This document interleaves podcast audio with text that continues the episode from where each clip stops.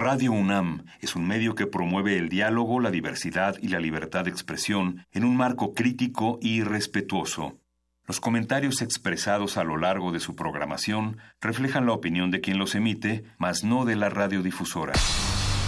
Ante todas las acusaciones crimen y son violadores. Yo quiero dejar muy claro ante todos ustedes, Vivimos tiempos donde el mundo no es gobernado por las personas más altruistas. Donde los muros estorban a la igualdad. A la sexualidad. A la creatividad. ¿Está en tus planes llegar al altar nuevamente? Donde se habla sin pensar y se admira sin saber.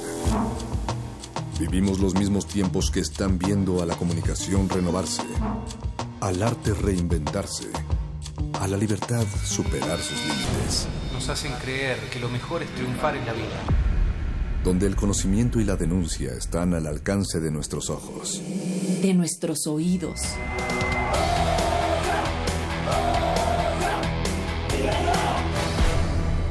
Resistencia modulada.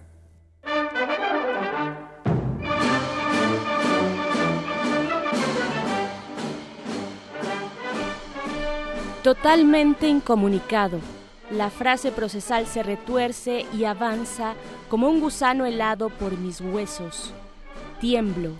Es el silencio, la oscuridad, el frío, las manos contra la pared, las piernas bien abiertas. ¿Quiénes son sus compañeros? dice una voz, y los golpes suenan en mi espalda, como las tormentas calientes del verano de Tuculmán. La sangre en los labios, las calles inundadas, los barquitos de papel, el jadeo entrecortado. Las risas de los torturadores me bañan en un aceite grueso y asfixiante. Totalmente incomunicado. ¿De quién? ¿De vos? ¿De mis hermanos oprimidos? Ilusos pequeños hombrecillos juegan a que no saben nada de su muerte, como si mis muertos no vinieran a darme aliento entre golpe y golpe, como si no escucharan los pasos decididos de mis compañeros cuando el estallido blanco de mi cerebro electrificado y me, y me alzan entre dos y me dejan. Resistencia modulada.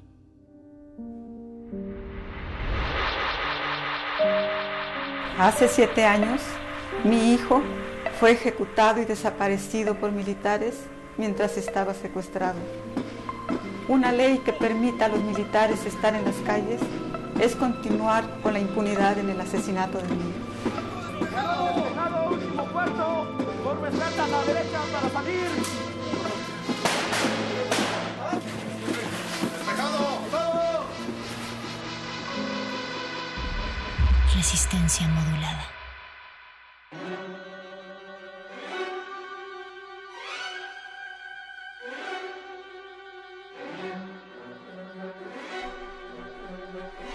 Totalmente incomunicado de Enrique Corau, eh, este poema que hemos elegido para abrir la noche de la resistencia. Bienvenidos a una nueva emisión de Resistencia Modulada. Saludos, saludos Ciudad de México y mundo.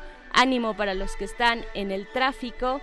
Me acompaña, acompaño esta noche a Mónica Sorrosa detrás de estos micrófonos. Hola Mónica, ¿cómo estás? Así es con este fondo eh, bélico, pero también que nos recuerda tantas historias cinematográficas. Bere, estamos hablando esta semana que comienza en martes de resistencia modulada eh, de la ley de seguridad interior, un tema difícil, estábamos comentando, es un momento difícil, pero inevitable.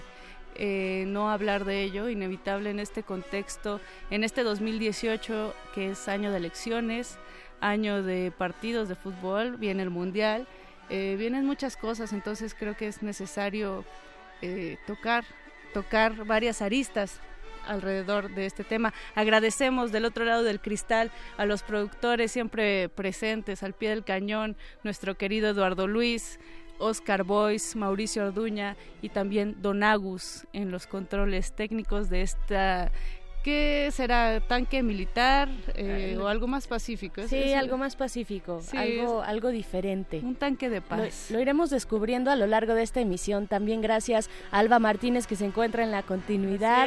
está por allá, está a dos cristales más allá, por eso es que eh, de pronto se pierde, pero no, ella está muy atenta de lo que está sonando aquí en Resistencia Modulada, pero sobre todo gracias a ustedes por dejar alojarnos en sus oídos. Estamos aquí y hasta las 11 de la noche. Hoy tenemos cine, tenemos música y por supuesto también, como ya lo decías, Moni, periodismo de investigación, porque sí, este tema, eh, la ley de seguridad interior, tiene un montón de aristas.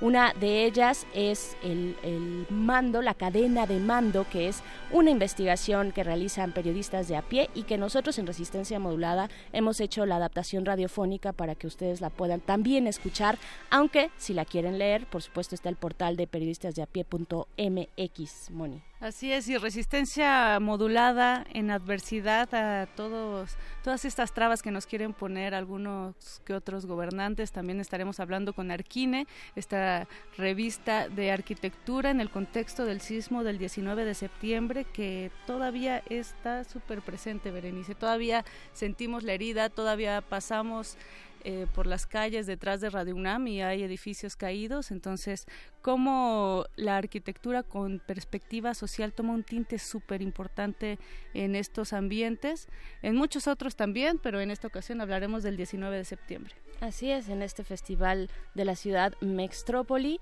estaremos tocando este tema y bueno, también viene nuestra cabina cinematográfica, viene de Retinas a las 9 de la noche y seguro, Moni, tú sabes perfectamente bien de qué van a hablar. Así es, Berenice, Rafa Paz y sus colaboradores, o mejor dicho, sus brazos derechos e izquierdos, porque tiene cuatro, como el hombre araña, están estarán hablando eh, con Ana Paula Santana. Eh, ella es de filme latino y nos estará recomendando lo mejor del séptimo arte. Eh, en fin, de retinas, resistencia modulada y mundos sonoros por descubrir y explorar. No se lo pueden perder porque Filming Latino es una de las plataformas digitales para precisamente encontrar, bueno, es un cúmulo de eh, producciones cinematográficas latinas. Entonces, de verdad, si no lo conocen, quédense y si sí lo conocen también, porque seguro van a descubrir muchísimas cosas. Y mientras eso ocurre, querida Moni, tenemos nuestras redes completamente atentas para que nos escriban lo que ustedes quieran, pero la sugerencia de esta noche es que nos digan en especial si ustedes se sienten más seguros con el ejército en las calles. Y parece una exageración, querida Moni, parece que, hablando de la Ciudad de México, pues parece que esto eh, pues no ha llegado, no nos toca, parece que esto solamente está en lugares como Tamaulipas o Guerrero, pero no, o Veracruz, Michoacán, pero no. No, hay eh, militares, eh, presencia militar también en, aquí en, el, en la Ciudad de México, en la eh, en, en, Tláhuac, en la delegación Tláhuac, ya, ya hay ese tipo de pues de seguridad, vamos a dejarlo entre comillas. Ustedes díganos si se sienten más seguros o no con el ejército en las calles de nuestra Ciudad de México. Así es, es una semana importante para Resistencia Modulada porque queremos abrir eh, estas redes colaborativas, justo Berenice, queremos saber qué opinan y finalmente no existe resistencia modulada sin este feedback que es todos los radioescuchas, todas las orejas atentas.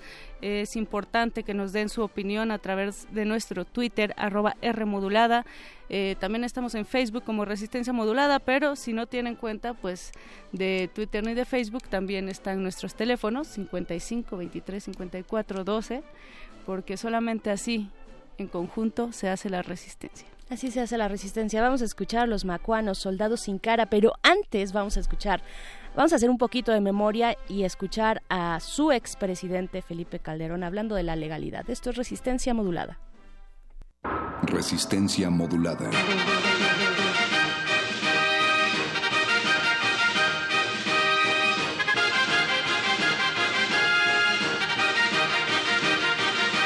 Amigas y amigos que nos en sus hogares y más allá de nuestras fronteras.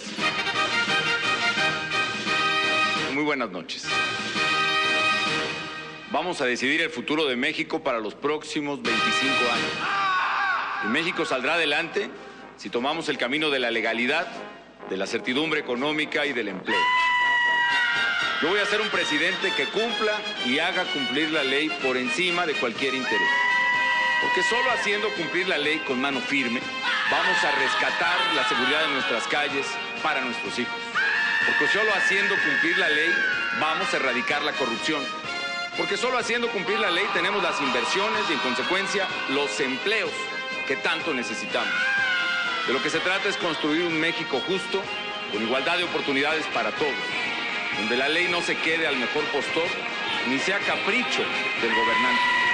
Yo te invito a que mientras a, quien, a que frente a quienes, a que frente a quienes representan corrupción y violencia apoyes la opción de la legalidad, la transparencia y la paz. Yo te invito a que con la fuerza de los pacíficos construyamos el México justo, el México próspero, el México seguro para nuestros hijos.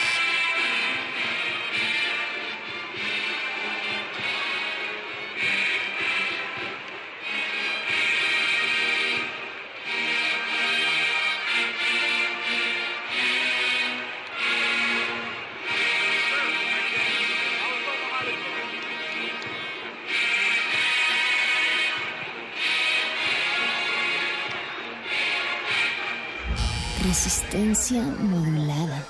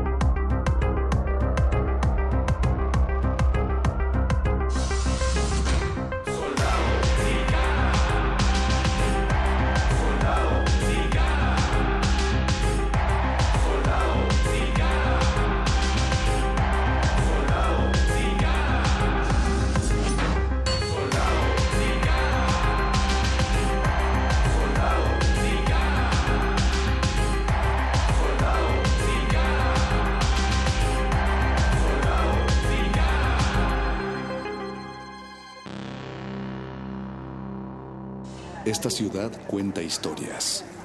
Esta ciudad resiste. Resistencia modulada.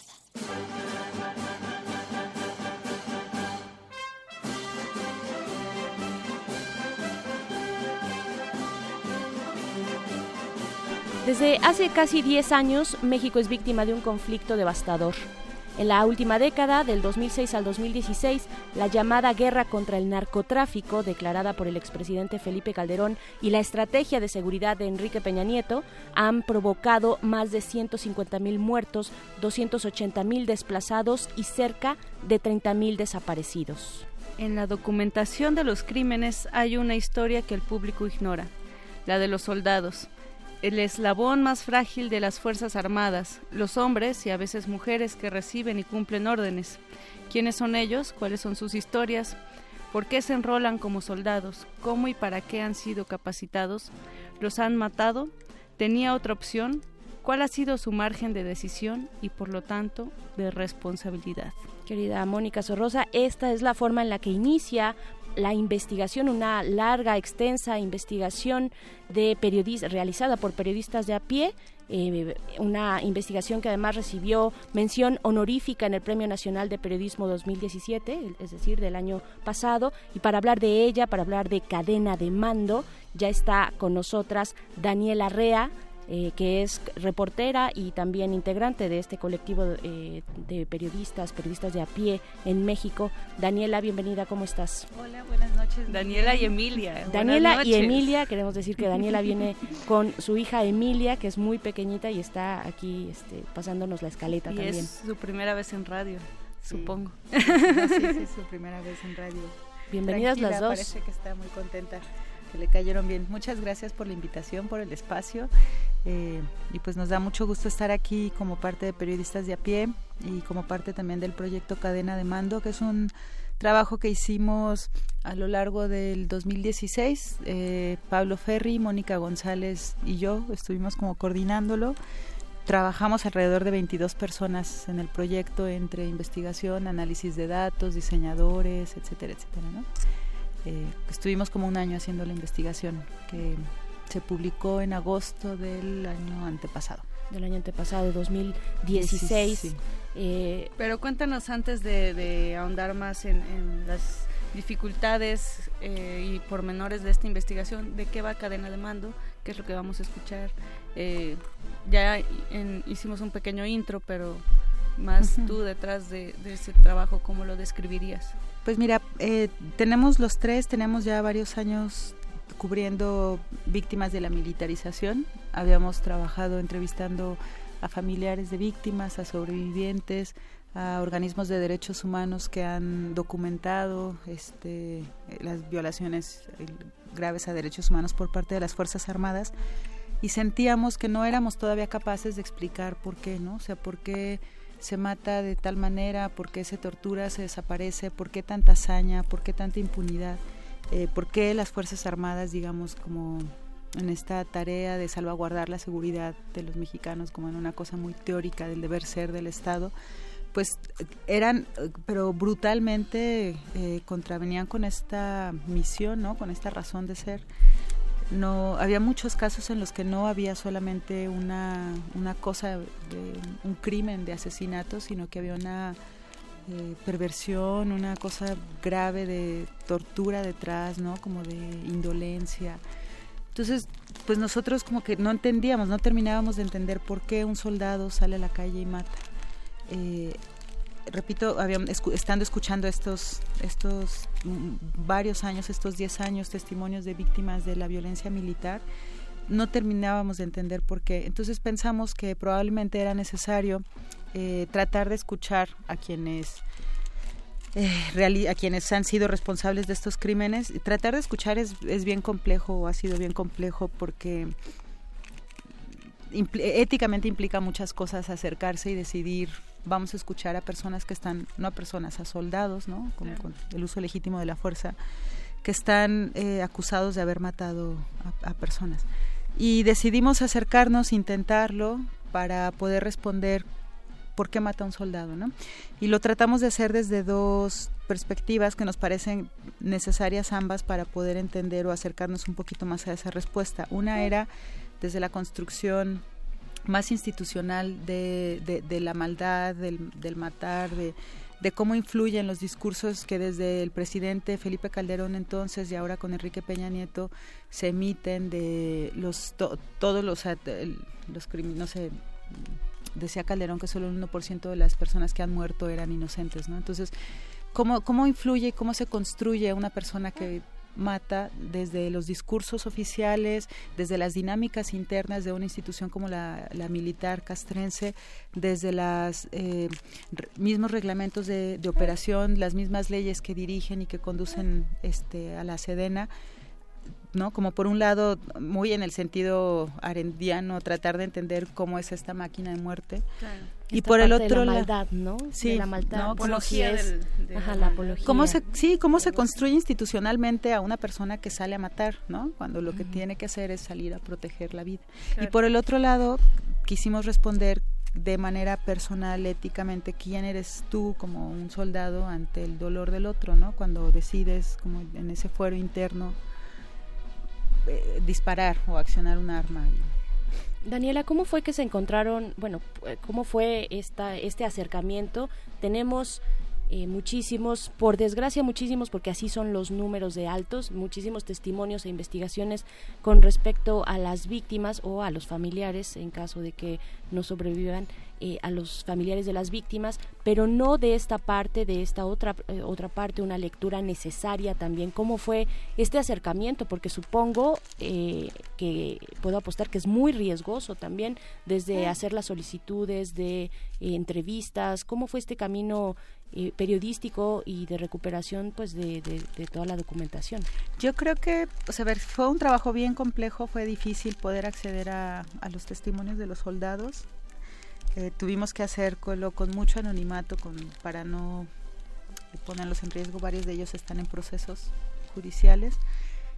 Pero yo creo que la, el riesgo más grave fue, fue como, el, como la dificultad ética con la que salíamos cada día, con la que llegábamos a entrevistarlos, ¿no? O sea, es válido escucharlos después de que ellos mataron, torturaron, es válido escucharlos por un lado. Y luego toda la como que toda la complejidad con la que salíamos encima de, de, las entrevistas al salir, al, regresar a casa, ¿no? Como, porque en algún momento, después de estos procesos de entrevista, de escucha, llegábamos a tener cierta empatía con ellos, ¿no? Y, y constantemente lo platicábamos de regreso al a la casa o al trabajo, a donde fuera, tenemos que recordar que, nada justifica lo que ellos hicieron, ¿no? O sea, nada justifica lo que ellos hicieron. Tenemos que recordar a todas las víctimas de estos crímenes castrenses, tenemos que recordar a las personas que sobrevivieron, eh, tenemos que porque no podemos justificar la brutalidad con la que se han cometido crímenes, no podemos justificar en la cadena de mando, no podemos justificar tampoco en, el tema de la obediencia de vida, que es como súper vertical en, en la austeridad castrense enfrentarnos a estas preguntas y a estas, a estas dudas cada que salíamos de una entrevista era, era complejo. O sea, había riesgos físicos, sí, había, o sea, había riesgos de seguridad, sí los había, para nosotros y para ellos que también accedieron a darnos las entrevistas. Y tratamos de ser lo más cuidadosos posibles para no exponernos nosotros, pero tampoco exponerlos a ellos y dejarlos después de trabajar, terminar este proyecto en una situación de vulnerabilidad. Algunas entrevistas las tuvimos que hacer este bueno, todas fueron como con condiciones de anonimato muy fuertes. Muy estrictos. No se habla de, de, los casos concretos en los que ellos están involucrados por lo mismo. Eh, pues, pues eso, o sea, afortunadamente no tuvimos mayor consecuencia en cuanto a los riesgos, pero éticamente es algo que siempre nos seguimos preguntando, ¿no? O sea, ¿qué tan válido es acercarnos, escucharlos, cómo escucharlos? Este, ¿Es válido lo que ellos han vivido o no? Y es bien fuerte desde hacerse esta pregunta, Daniela, ¿por qué mata a un soldado? Hasta irle a preguntar a ese soldado por qué lo hizo. Me imagino que anda de haber eh, confrontado, no solamente, como tú dices, su ética, su moral, pero también al momento de escribir y de transcribir todas esas historias y todos esos testimonios, es como, híjole, hasta qué momento eh, mi papel como periodista y mi papel como crítico y, para denunciar también un hecho eh, va a transgredir ese límite, ¿no? Que es ya haber conocido a las personas, ya tener a los personajes enfrente de ti. ¿Qué te parece si seguimos platicando más de esta investigación de periodistas de a pie? Pero vamos a escuchar una canción de The Police, el clásico ya veré Every Breath You Take y regresamos con Daniela Rea de Periodistas de a pie. Esto es Resistencia Modulada.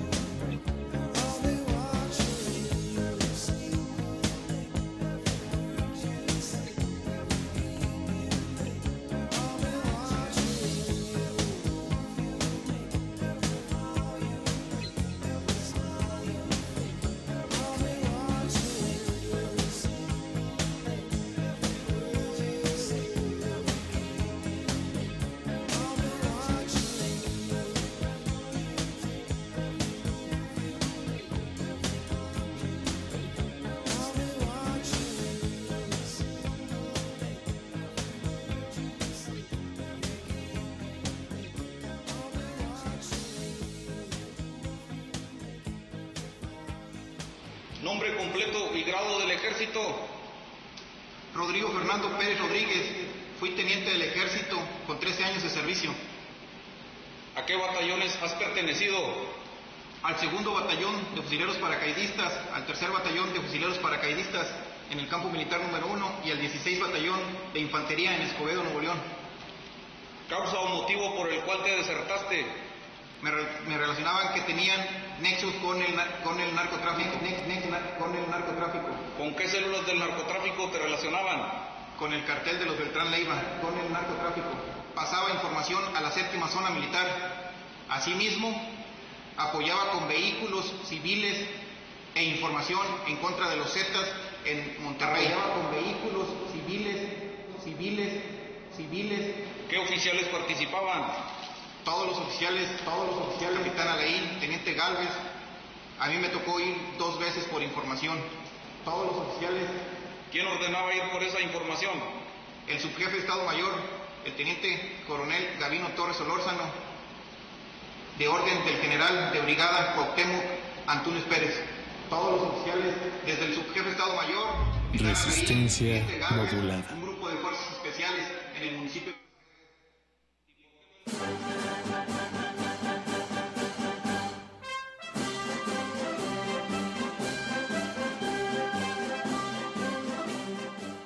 Ya regresamos a resistencia modulada, como lo dijimos, lo prometimos, pues esto es un tema muy crudo, muy complicado. Lo que estábamos escuchando, Moni, eh, es una de las confesiones, un audio, un material que se puede encontrar en YouTube, que se puede encontrar en los espacios digitales de una confesión, pues de un ex militar eh, diciendo, bueno, eh, yo no sabía que estaba envuelto en pues eh, en, un, en, en, esta situación de altos mandos relacionados con eh, el, el ejer con, con, el narcotráfico. ¿no? Así es.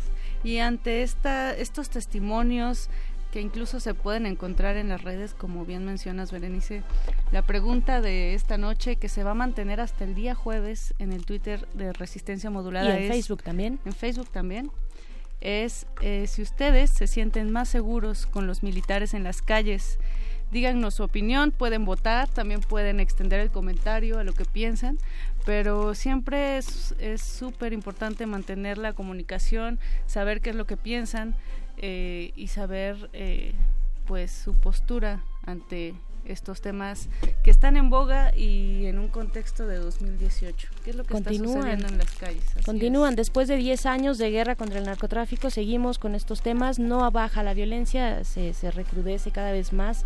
Y Eh, los daños la- colaterales entre grandes eh, comillas radiofónicas. que se empiezan a sumar unos con otros, ¿no? Vamos sumando desaparecidos, vamos sumando violaciones a derechos humanos, vamos sumando muchas cosas, pero también se han sumado esfuerzos, esfuerzos desde muchos frentes, sociedad civil, por ejemplo, que está ahí eh, con temas como ley de seguridad interior, con el hashtag seguridad sin Seguridad guerra, lo sin hemos eh, tenido por acá en resistencia modulada.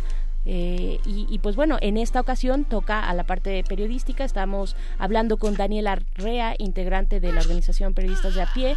Eh, tú, Daniela, que vienes muy bien acompañada de Emilia, tu hija, eh, pues nos estabas, eh, tú, eres, fuiste parte de esta investigación que ya decíamos al inicio, eh, ganó una mención honorífica del Premio Nacional de Periodismo 2017. Y mi pregunta de ahora, eh, Daniela, es, bueno, pues cómo, cómo, cómo hacer este trabajo de de entrevista, el trabajo previo, cómo pensaron las preguntas, hacia dónde querían llegar, qué es lo que querían saber al tener acceso a estas entrevistas con estos militares pues acusados, ¿no? O en proceso eh, o en juicio. Eh, a ver, pues básicamente lo que quisimos era conocer un poco de su contexto, de su historia de vida, por qué decidieron ser soldados. Para nosotros era una pregunta básica. Eh, en las respuestas muchos de ellos lo eligieron de manera fortuita. Nos llama la atención un caso en particular de un chavo que era pintor, que no pudo pagar la extorsión del crimen organizado, tuvo que cerrar el negocio y como en su familia había un historial de soldados por ahí, algún tío, pues se metió a, a las Fuerzas Armadas. En realidad, no es ninguno de los que entrevistamos nos dijo yo quise ser soldado por amor a la patria, sino que era una cosa, pues meramente necesidad de, de un trabajo. Un trabajo, exacto. Otra de las preguntas es cómo fuiste capacitado, que, que, tú, que hicimos fue cómo fuiste capacitado. Y también es interesante saber que no, no encontramos una homogeneidad en todos, todos tuvieron al menos dos meses de entrenamiento. Había alguno que nos decía, a mí me entrenaron para echar agüita, eh, que era una forma muy eufemística, cruda de decir, de, de referirse a la tortura. Eh, otros nos mencionaron que ellos no, no tuvieron capacitación, o sea, no fueron capacitados en eso, entre comillas. Eh, alguno nos decía que, que su entrenamiento fue como cortado abruptamente por la necesidad de salir a las calles y que él no, la primera vez que, que disparó a una silueta, a una cosa en movimiento, fue estando en un en un operativo en la calle y, en ese operativo asesinaron a una persona, a un, civil. Eh, otra de las cosas que nosotros preguntamos era cómo, cómo era, nos, nos interesaba mucho entender cómo se daban las relaciones cotidianas entre mandos y subalternos, cómo se daban estas relaciones de complicidad, de, eh, de, no sé, cooptarlo para convencerlo a algo, porque otra de las preguntas anteriores a esa era si habían recibido alguna vez la orden de matar, y en realidad ningún, o sea, creo que alguno o dos nos los dijo que sí, pero en realidad ellos decían que no había como tal una, una orden de matar, sino que lo que había era como una construcción un poco extraña, por ejemplo, eh, salgan y acaben con los traidores, refiriéndose a los Zetas, ¿no? Que eran traidores de las Fuerzas Armadas. Otra de las cosas que nos pregunta, que nos decían era que les decían, ustedes han visto cómo sus compañeros han caído en combate, este, ¿qué prefieren? ¿Que lloren en su casa o que lloren en la casa de ellos, ¿no? Refiriéndose a los criminales. Claro, este, esta especie de juego mental, a lo mejor chantaje psicológico para para llevarlos al límite, ¿no? De en ciertas sí. experiencias. Una de las cosas que retomamos en el proyecto es una investigación que hizo Pilar Calveiro sobre los soldados que estuvieron en, los durante la dictadura argentina y ella decía que el nivel de condicionamiento al que se somete un soldado de nivel bajo es tan fuerte que salen dispuestos a matar o a morir, ¿no? O sea, como que en los extremos eh, y nosotros en realidad lo que vimos es que no hay una, no, no pudimos demostrar que hubiera una cosa así, una orden clara de sal y mata, sino que todo es una cosa muy retórica. Yo casi podría decir que ellos salen y creen que están haciendo el bien porque están convencidos que quiénes son los criminales y quiénes son sus enemigos. Otras de las preguntas era, ¿cómo identificas tú a una persona que supuestamente es un enemigo? ¿no? O sea, ¿cómo te, te han dicho a ti dentro de la instrucción militar y cómo tú identificas en la calle eh, a una persona que pudiera ser un criminal. Y me gustaría contar un ejemplo de cómo esto es muy fuerte.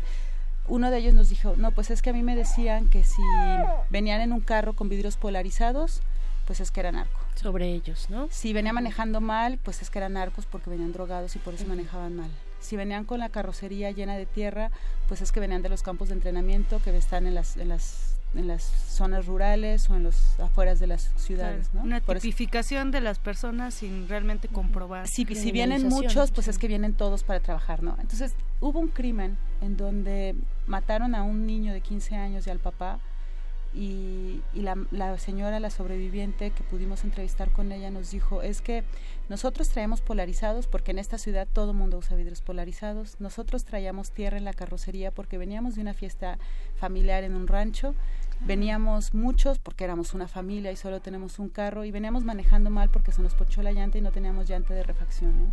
Entonces, el imaginario con el que estos chavos soldados salen a la calle a decir voy a acabar con el, con el enemigo en realidad no nos salva no nos deja salvo a ninguno de nosotros, ¿no? Claro, puedes, puedes eh, eh, digamos, entre comillas, nuevamente equivocarte, ¿no? Con las órdenes que te dan. Daniela Rea, de Periodistas de a pie, ¿En dónde podemos saber más acerca de esta gran, gran investigación que es cadena de mando? Cuéntanos de la página, porque sabemos que tienen material audiovisual también. Sí, eh, tienen varios capítulos además.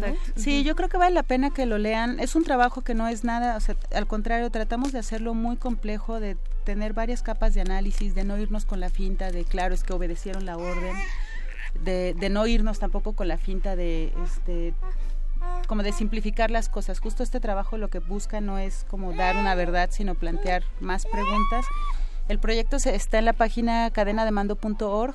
Hay un cómic descargable sobre un caso eh, militar que está en juicio en la Suprema Corte, incluso creo, súper fuerte, que es el de Ojinaga.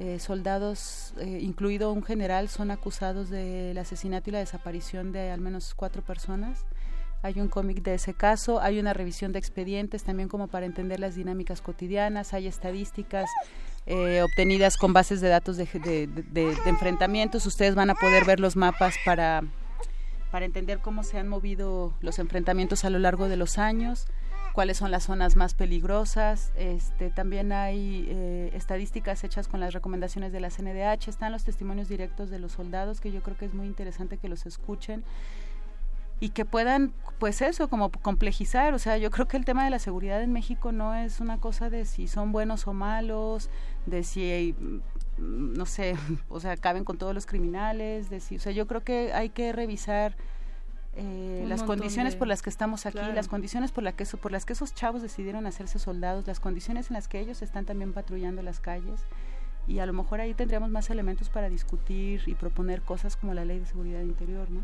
Definitivamente. Y una parte muy pequeña, eh, una parte apenas una probadita, digamos, de lo que es, de lo que significa la profundidad de esta investigación, cadena de mando en periodistas de a pie.mx, pues es esta, esta adaptación radiofónica que hicimos en resistencia modulada. Ustedes saben que mes con mes tenemos este trabajo de adaptaciones del trabajo periodístico de periodistas de a pie para resistencia, adaptado por resistencia modulada. Este es el primer capítulo, cadena de mando. Vamos a escucharlo y regresamos acá a resistencia modulada. Periodistas de a pie, periodistas de a pie y resistencia modulada presentan Cadena de mando. Capítulo 1. Matar o morir. Javier ingresó a las Fuerzas Armadas apenas cumplió la mayoría de edad. No quería portar un uniforme, quería ser arquitecto, pero al terminar la preparatoria, la urgencia por mantener a su familia lo llevó a buscar espacio en el ejército. Yo no me metí aquí para morir ni para matar. Yo me metí aquí para superarme, para ser un orgullo para la familia. Y mira, mira, Dice Javier, quien a sus 27 años enfrenta un proceso penal por un homicidio cometido por su convoy durante un patrullaje en Tamaulipas. Su testimonio es solo uno de muchos otros similares, contados por soldados que participaron en acciones contra la delincuencia organizada y se vieron involucrados en homicidios. Del 2006 al 2016, la guerra contra el narcotráfico, declarada por el expresidente Felipe Calderón, y la estrategia de seguridad de Enrique Peña Nieto han provocado más de 150.000 muertos, 280.000 desplazados y cerca de 30.000 desaparecidos.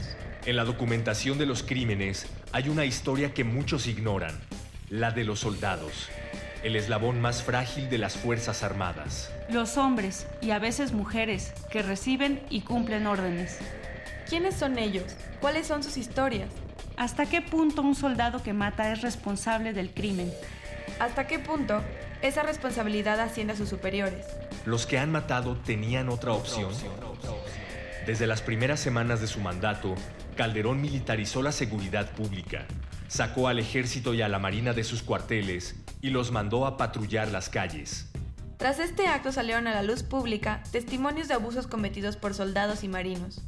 La Comisión Nacional de Derechos Humanos recibió miles de denuncias que detallaban torturas, violaciones, asesinatos y desapariciones de cuerpos atribuidos a miembros de las Fuerzas Armadas. 3.520 es la cantidad de enfrentamientos que militares y agresores mantuvieron desde finales de 2006 a octubre de 2014. 19.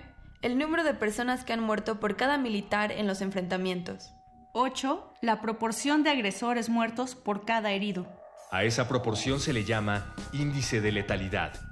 Académicos que acuñaron el término refieren que la proporción convencional es un muerto por herido. José ingresó a las Fuerzas Armadas en 2003, cuando tenía 18 años. Creció en una familia con problemas y ser soldado le dio la posibilidad de tener un ingreso fijo y de salir de su hogar. Lo que José relata sucedió en 2005, cuando salía a patrullar las calles de Nuevo Laredo, Tamaulipas. Él explica que la palabra traidores era la forma de nombrar a los exmilitares que dejaron las filas de las Fuerzas Armadas para sumarse al grupo de los Zetas. Entonces, Tamaulipas era la ciudad más violenta del país, con un récord de 250 asesinatos por año. La guerra contra el narcotráfico no había sido declarada aún, pero los soldados ya patrullaban en las calles y estaban al frente de operativos policiales. Espera el siguiente capítulo de Cadena de Mando, y entérate del excesivo uso de fuerza de los elementos militares en México. Consulta la investigación completa en cadenademando.org. Guión Celia Guerrero y Teresa Juárez. Con información de pie de página.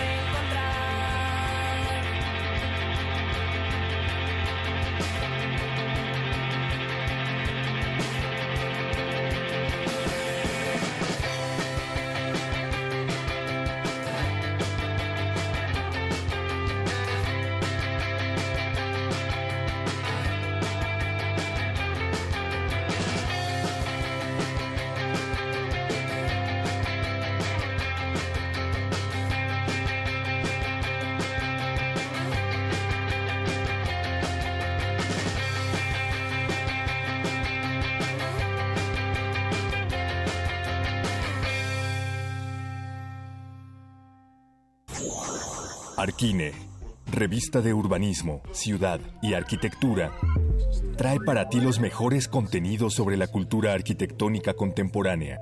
Resistencia modulada y Arquine te dan las claves de esta urbe.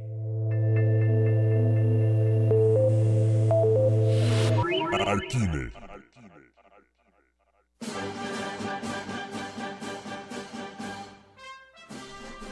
Regresamos ya a Resistencia Modulada.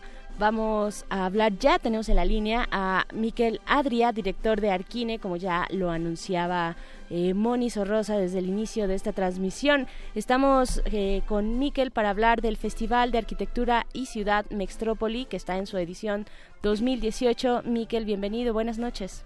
Hola, buenas noches. Encantado de estar en tu programa. Miquel, eh, primero recuérdanos qué es Mextrópoli por si hay alguna oreja distraída de resistencia modulada y aún no se entera. Eh, platícanos tú, Miquel.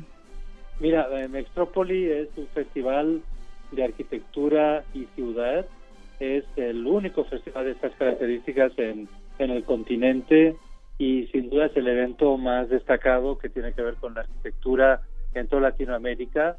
Eh, como festival, eh, pues se celebra, festeja eh, la ciudad como, eh, pues como, como el lugar en el que hemos decidido vivir cada vez más gente, el lugar en el que ya la mayoría de los de, pues, los que vivimos en este planeta este, ya vivimos en ciudades y de algún modo pues lo que proponemos es abrir una ventana para ver una, una ciudad extraordinaria.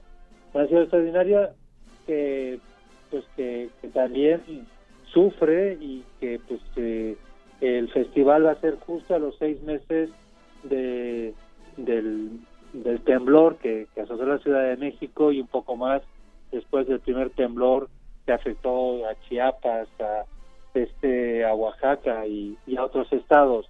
Entonces, eh, además de lo que ya habíamos hecho en las eh, cuatro ediciones anteriores, que es juntar a los mejores arquitectos, urbanistas, este, gestores eh, de la ciudad, gente de gobierno eh, de distintas partes del mundo. entre ellos vamos a tener eh, los premios Pritzker de, del año pasado, como sabes, es el equivalente a los mm, lo que se llama el Nobel de la Arquitectura, que son este grupo de RCR de, de España y otros 20 ponentes que de distintos países pero más allá de estas conferencias, más allá también de celebrar la ciudad con nuestros pabellones que, que, invadiremos eh, pues eh, buena parte de, la Alameda, la Plaza Tulsá y otras zonas adyacentes, las, las mesas de diálogo van a abordar también en buena medida qué hemos hecho eh, reconstruyendo la ciudad, qué hemos hecho durante estos seis meses y sobre todo qué es lo que nos queda por hacer, porque pues pues nos va a llevar años este regresar a ese punto en el que estábamos antes de los temblores. Así es, Miquel. ¿Qué hemos hecho con la ciudad? Pero también qué haremos, porque eh, como bien dices, muchas personas implica también muchos retos en cuanto a territorios cada vez más pequeños, pero más numerosos en cuanto a habitantes. Eh, sin duda, en este contexto es bien importante la perspectiva social de los arquitectos, de los urbanistas, de diseñadores, eh, y Arquine muestra esa visión. Eh, ¿Por qué es importante dialogar acerca de esto, Miquel? Bueno, a mí me parece fundamental porque, mira, dejar el futuro de, ya no de nuestra ciudad, sino de todas las ciudades que, que todas son distintas, todas son originales, pero en muchas cosas eh, se parecen, este dejarlo en manos de los políticos este es muy arriesgado. Dejarlo en manos también de los arquitectos eh, parecería también una irresponsabilidad. Yo creo que el tema de la construcción y la transformación creativa de nuestras ciudades pasa por una discusión permanente entre, entre todos los actores que, que la vivimos, la sufrimos y la gozamos. Y en ese sentido eh, tiene que ser pues eh, pues un, un, festival que sea capaz de cruzar esas distintas ideas, esas visiones de ciudad. En el caso de la Ciudad de México, que, que pues es, la sede y la que le da también un poco el, sello a esa, a ese Mextrópoli, eh, que, que, festejamos, eh, pues eh, parte de, de, ese origen, este, esa condición fundacional mítica de haber sido siempre capital y de tener unas condiciones eh, extraordinarias eh, geoestratégicamente hablando, pero también pasa pues por una eh, por, por por muchísimo por hacer y con unos gobiernos que pues que que este que no han desarrollado este a fondo todo lo que se podría hacer. Es decir hoy en día sabemos eh, hay modelos muy claros sabemos que hacen en Medellín o que han hecho en Copenhague o que se ha hecho en Barcelona o que se ha hecho en Londres eh, y, y hay como las ideas como bastante claras es decir pensar hoy en día que las ciudades ya no son para los coches, estamos todos de acuerdo. Pensar que las ciudades más densas son más eficaces porque acortan las distancias, también estamos de acuerdo. Que una ciudad más verde que haga penetrar pues la naturaleza eh, y que sea más amable y que además sea más plural y que tenga capacidad de, de aceptar mm, este movilidades complejas que permita pues ir con seguridad en bicicleta, permita privilegiar al peatón, al ciudadano de a pie por encima de todos y tenga un buen transporte público, también estamos de acuerdo. No, no, no, no conozco a nadie que no esté de acuerdo en todo esto. El tema es cómo lo hacemos y pues cuándo lo hacemos y con qué lo hacemos. ¿Y, cómo nos involucramos, Miquel? Como bien dices. Y ahí también, Miquel, pues está esta propuesta de Mextrópoli, eh, Festival de Arquitectura y Ciudad Mextrópoli, que presenta Arquina en esta edición 2018. Dinos, por favor, eh, a dónde nos tenemos que dirigir para saber más en redes sociales y, por supuesto, en la misma revista, y cuáles son las fechas del, del festival. Sí, mira, para más información en mextropoli.mx eh, o también en arquine.com tienen toda la información, todo el programa, todos los eh, eh, las más de 100 actividades que vamos a tener, desde exposiciones, conferencias y demás. Y las fechas son del 17 al 20 de marzo y pues ojalá nos acompañe este la ciudadanía que realmente pues le importa la, la, ciudad, el lugar donde vive y la cultura. Pues, y ojalá cada vez seamos más. Así es. Pues muchísimas gracias, Miquel Adria, director de Arquine. Nos escuchamos próximamente. Muchas gracias a ti. Muchas gracias. Eh, Moni, Moni, nos despedimos. Ya viene eh, de retinas, viene, ya se están alistando para entrar a esta cabina que está ya hicieron las palomitas. hicieron las palomitas. Ustedes quédense ahí, quédense aquí hasta las 11 de la noche. Por el momento, nosotras nos despedimos. Mónica Sorrosa. Berenice Camacho. Muchas gracias también a la producción. Muy buenas noches. Resistencia modulada. La ciencia que hacemos. La ciencia que necesitas. La ciencia que aporta. La ciencia que somos. La ciencia que somos. Iberoamérica al aire. Una coproducción del Instituto Latinoamericano de la Comunicación Educativa, la Dirección General de Divulgación de la Ciencia y Radio UNAM. Mesas de debate, reportajes, noticias, entrevistas, efemérides y mucho más podrás escuchar todos los viernes a las 10 y media de la mañana. 96.1 de FM. Retransmisión domingos a las 9 y media de la mañana por el 860 de AM. Radio UNAM. Experiencia sonora. Soy Maggie Fisher y yo así quiero ver a la Miguel Hidalgo. Preparada para enfrentar los desafíos de la vida, con experiencia para enmendar los errores del pasado. Líder en innovación policiaca, dedicada para preparar a sus jóvenes, capaz de garantizar la seguridad de todos sus habitantes.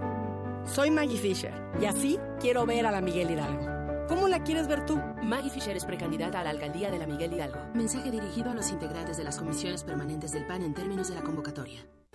Hola, soy Miquel Arriola. Soy chilango de nacimiento y chilango de corazón. Mis padres amados son Aurora y Salvador. Y tengo un hermano, Iker, mi mejor amigo. Soy licenciado en Derecho y tengo dos maestrías, una en Economía y Ciencias Políticas y la otra en Derecho. Además me apasiona el frontón y el fútbol y tengo dos amores, mi mujer Jimena y mi hijo Santiago. Miquel, tu precandidato. Mensaje dirigido a los integrantes de la Convención de Delegados del PRI. Yo prometo, en mis primeros meses de gobierno, he recorrido pueblo por pueblo y casa por casa. Los primeros meses de gobierno, para jóvenes que no de gobierno. Es momento que los políticos guarden silencio. Y hablen los ciudadanos. Nuestras propuestas nacen al escucharte a ti. Con Nueva Alianza es de ciudadano a ciudadano. Publicidad dirigida a los militantes, simpatizantes e integrantes del Consejo Político Nacional del Partido Nueva Alianza. En febrero llegan imágenes y sonidos imperdibles. FICUNAM octava edición, la cual trae para nosotros delicias cinematográficas difíciles de atrapar a lo largo del año.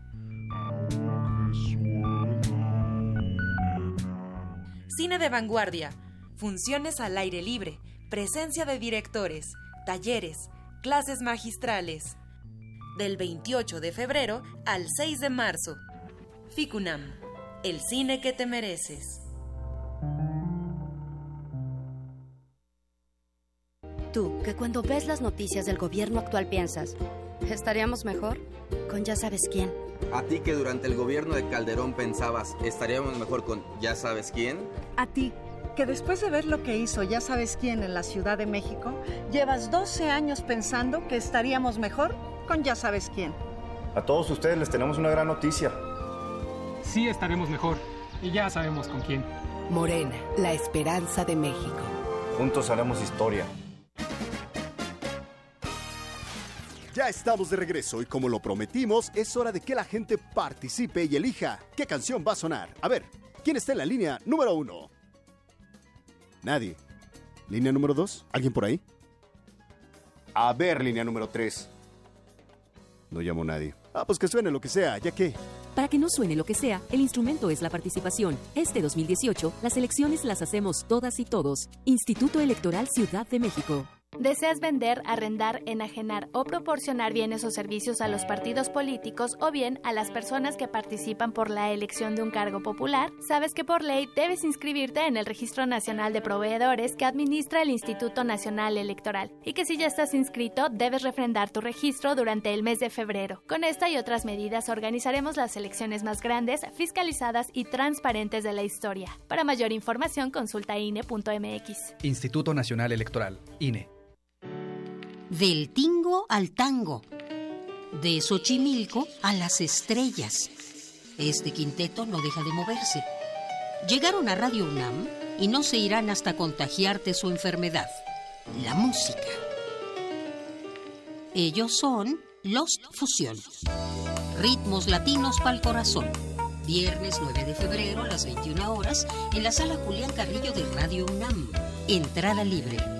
Sé parte de Intersecciones, el punto de encuentro entre varias coordenadas musicales. Radio UNAM, experiencia sonora.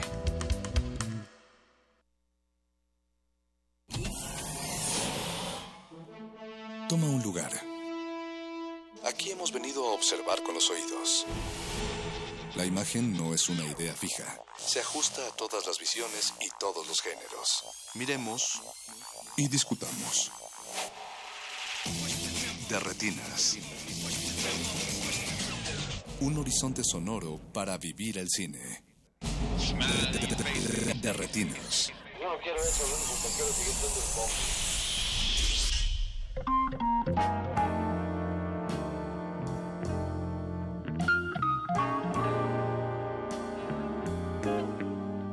Buenas noches y bienvenidos a este programa con gente que tiene seis brazos, o al menos eso dijo Mónica Sorrosa cuando empezó Resistencia Modulada. Mi nombre es Rafael Paz. Los voy a estar acompañando hasta las 10 de la noche para hablar de cine. Como todos los martes, aquí está a mi derecha, Alberto Acuña Navarijo. ¿Cómo estás, Rafa? Bueno, generalmente está Jorge Javier Negrete, pero ahora se me movieron, muchachos. Hoy tenemos un cambio. Está bien, Los porque ahora. cambios siempre son buenos. A veces, depende. Bueno, pero hoy sí, hoy sí es bueno. Digo, año de elecciones, es difícil hablar de esas cosas, Navarijo. Bueno, pero sí es bueno, la, por la invitada. Ah, bueno, eso sí, eso sí. Sí, nuestra invitada, ya sabes quién. Tenemos un programa de lujo. Mucho cine, Navarijo. Como debe, como debe ser todos los martes. Y pues ya, ya dijiste, va a estar aquí con nosotros Lucía Miranda de Filming Latino. Lucía, ¿cómo estás? Hola Rafa, muy bien. Qué gusto volverte a tener en esta cabina. El gusto es todo mío. Sigo peleando mi cinco segundos de intervención semanalmente. Hasta que lo consiga voy a seguir regresando. Ahora vas a competir con Jules a ver quién es el... Si es que estamos rifando en lugar de Aureli. Ah, bueno, me postulo. deportamos. una propuesta seria.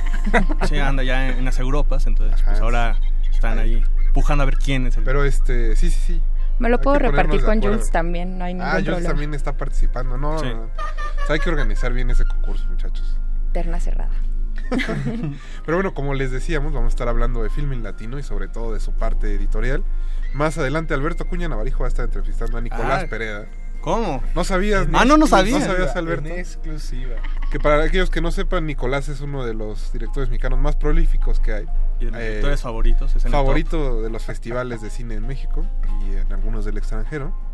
Y próximamente tendrá una retrospectiva de toda su obra en Cineteca Nacional, así que pues vamos a estar charlando con él y al final, ahora sí, Navarijo, te toca a ti con el Navarajazo, su sección de cochambre y... Cine popular y además que está popular. ahora en sala de cine. Ah, mira nada más. Es el videohome avanzando en este 2018. Como debe ser. Al tiro. Y pues muchachos, ¿qué les parece si escuchamos algo de música y ya regresamos para platicar? Esta noche vamos a estar escuchando el soundtrack de The Disaster Artist, la película de James Franco que pues está más o menos. Eh, eh, eh. Podría estar mejor. Está Eh, Está cotorrona. Cotorrona dicen por ahí. Sí, sí, sí. Y pues vamos a estar escuchando eso. Mucha música de principios de los 2000, finales de los 90. Así que vamos a empezar con Epic de Fate No More. No se despeguen, estamos en Derretinas.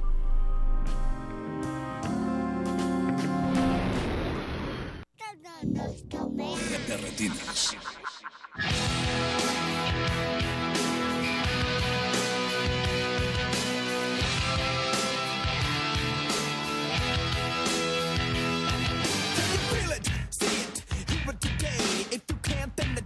matter anyway. You will never understand it cause it happens too fast. And it feels so good, it's like walking on glass.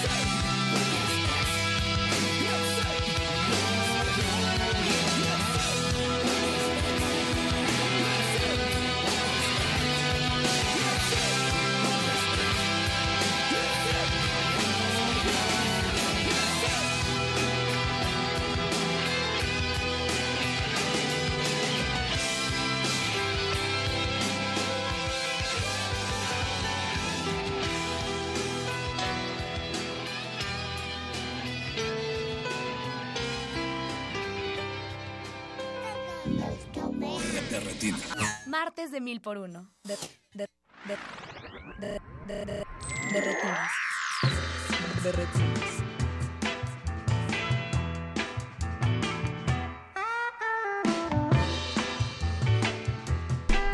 estamos de vuelta en el 96.1 FM de Radio UNAM. Les agradecemos a todos los que nos están escuchando. Recuerden que nos pueden contactar a través de redes sociales, en Twitter como arroba Rmodulada y en Facebook como Resistencia Modulada. Le mandamos un abrazo a arroba M Chaboya, que dice, maldición, hoy, hoy olvidé mis audífonos en casa y tendré que sufrir el tráfico en el camión por no poder escuchar Resistencia Modulada. Ojalá llegue bien y nos escuchen alguna repetición o en su podcast o donde pueda. ¿Qué le pasa en el chisme? ¿Qué es lo que dijimos? O si va usted con ella en el camión o con él, no sé exactamente, eh, pues salúdelo, dele un abrazo. Préstale sus oídos. Pues sí, mejor. Recuerde que si ve a Leslie Solís en el tráfico, también dele un abrazo. Dele un abrazo, siempre le hace falta. A cualquier persona que ve enojada en el tráfico, usted dele un abrazo, que es lo más este, humano posible en esta ciudad. Y vamos a seguir platicando de cine. Como les decíamos al principio, tenemos aquí a Lucía Miranda de Filming Latino, que es editora del blog de Filming. Así Lucía, es. ¿cómo estás? Muy bien. Ya hace al- algunos años vinieron de Filming cuando iban a abrir la plataforma, pero bueno, aquellos radioescuchas que no tuvieron oportunidad de escuchar ese programa, pues de qué, de qué va. Ah, pues mira, Filming Latino es una plataforma de cine en streaming, mejor conocida por sus siglas en inglés como Over the Top, OTT. Y pues bueno, sigue una tendencia de proliferación de plataformas a cargo del Estado, es importante decirlo, es una retribución al pago de impuesto ciudadano y pues que atiende una solicitud cultural principalmente. Eh, esta plataforma cuenta con un catálogo de más de 1.600 títulos, incorporamos estrenos de manera semanal y tiene tres modalidades de visionado en Internet. Una de ellas es por suscripción, ya sea mensual o semestral, la otra es por transacción. Eh, esto quiere decir que pagas solamente para ver una película o dos de ellas o las que quieras, un blockbuster en línea.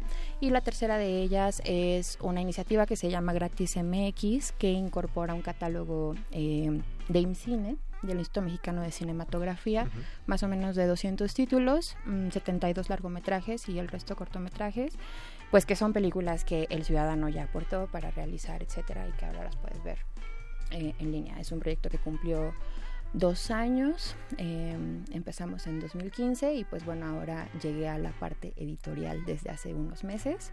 Y pues bueno, el propósito, además del blog que comentas, también tiene que ver con... eh, los bloques temáticos y ciertas curadurías que se hacen de los contenidos que nos llegan para dar opciones siempre al espectador y que no tan perdido en esta ola de contenidos que pues ahora vemos que hay en todos lados, ¿no? O sea, frente a un Netflix o cualquier otra plataforma que tiene cientos y cientos de películas que de pronto no em, te dicen en específico qué es lo que vas a ver, bueno, pues nosotros nos damos el tiempo de revisarlos, agruparlos, proponer ciertos temas y revisar ciertas filmografías particulares. Creo que esa, es la parte más interesante porque, digo, ya que estamos hablando de Netflix, que es quizá el líder en el mercado, ellos últimamente tienden a incluso hacer, entre menos texto tenga, ellos argumentan que la gente ve más la película. Bueno, Lo cual es, es algo como justo en el polo opuesto a en lo que están tratando de hacer ustedes en film. Pues sí, yo creo que existe por lo menos la creencia, tal vez sea eh, un animal mitológico, pero bueno, que este tipo de proyectos puede atender a abonar o robustecer la cultura audiovisual de quien nos está viendo. Y pues entonces, al incorporar contenidos que son tan diversos entre sí y que agrupan lo mismo directores clásicos que contemporáneos o que filmografías mm, de cine latinoamericano muy recientes o que han participado en festivales importantes, no sé, en Locarno, en Cannes, en Berlín, etcétera, pues que sí vale la pena abrir el espacio para decir por qué lo que están viendo es una pieza de valor. Y pues yo creo que ahí la crítica cinematográfica juega un papel importante. De hecho, el proyecto cuando recién se lanzó en México contó con la colaboración de eh, los escritores del concurso de crítica cinematográfica que como bien sabes pues varios de los escritores de Butaca Ancha fueron graduados de ese concurso. Aquí está Jorge Negrete. Y pues justo eh, pues se vuelve un proyecto creo que con otras características más multidisciplinarias donde bueno vas a ver te ponemos la película para que la veas pero pues también estamos dando oportunidad a que eh, pues esta crítica o quienes se dedican a analizar las películas por oficio pues tengan un espacio y un foro de expresión para comentar cada película en su caso. además de esto es, eh, además de la parte de curaduría, pues una parte como de identidad de la, de la propia página, ¿no? Que es lo que no tiene pues ni Netflix, ni todas esas, ni Blim, ni, ni Claro Video, muchas veces, pues ahí está la película y pues, arréglatelas tú. la carne, sí. Sí, arréglatelas tú, si, si te gustó, a ver, búscale más. sin O- avisar, sí. Sí, no, pues así no se puede. En ese caso, además de la curaduría, pues es una comunicación con el espectador, ¿no? Sí, pues yo creo que ahí entramos como en un uno a uno, o sea, nos van diciendo justo ellos eh, que van pensando de, de las películas, en el caso de los espectadores y que los estamos ahí monitoreando constantemente, eh, o a través de nuestro newsletter, no sé, como en los distintos dispositivos de comunicación que giran alrededor de la plataforma, nos vamos enterando y hay oportunidad también de decirles, no, bueno, ve por aquí, o no sé, hoy es cumpleaños de François Truffaut, por ejemplo, y tenemos dos títulos importantes de ellos en la plataforma, entonces puede ir, ir añadiendo información valiosa para, pues de pronto estamos muy perdidos, creo, y el tiempo cada vez es más valioso para poder decir, bueno, tengo una hora para ver una película, entonces decido cómo lo voy a invertir, no sé, al momento de hacer esa elección, creo que puede facilitarse más si das un, un adicional, que puede ser un trabajo editorial y que también se ve reflejado, por ejemplo, en los bloques temáticos que están en la entrada del sitio, donde tenemos algunos estados de ánimo, ya son bloques mm, que están en rotativo constantemente, mm, un poco como hace Spotify. Seguimos esa lógica de los estados de ánimo, de las efemérides o del festival que está en puerta, y pues así nos vamos adentrando a lo que hay que ver. Pues me parece un, un trabajo interesante, Lucía. ¿Qué te parece si seguimos A mí también me platicando? parece interesante. No, bueno. si seguimos platicando de filming latino después de otro corte musical. Vamos a seguir escuchando el soundtrack de The Disaster Artist. Ahora viene Never Give Me Up de Rick Astley, todo un clásico ochentero, así que no se despeguen. No están en Universal Stereo, esto es Radio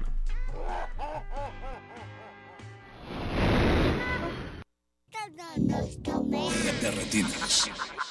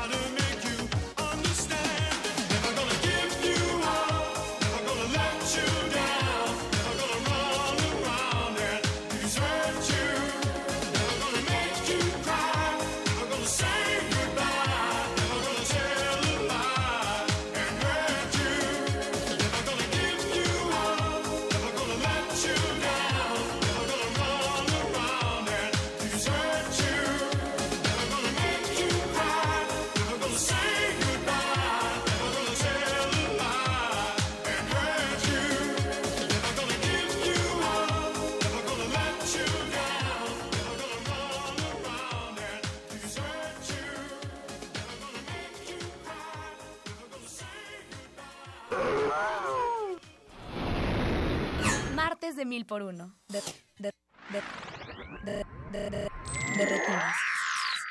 De retinas.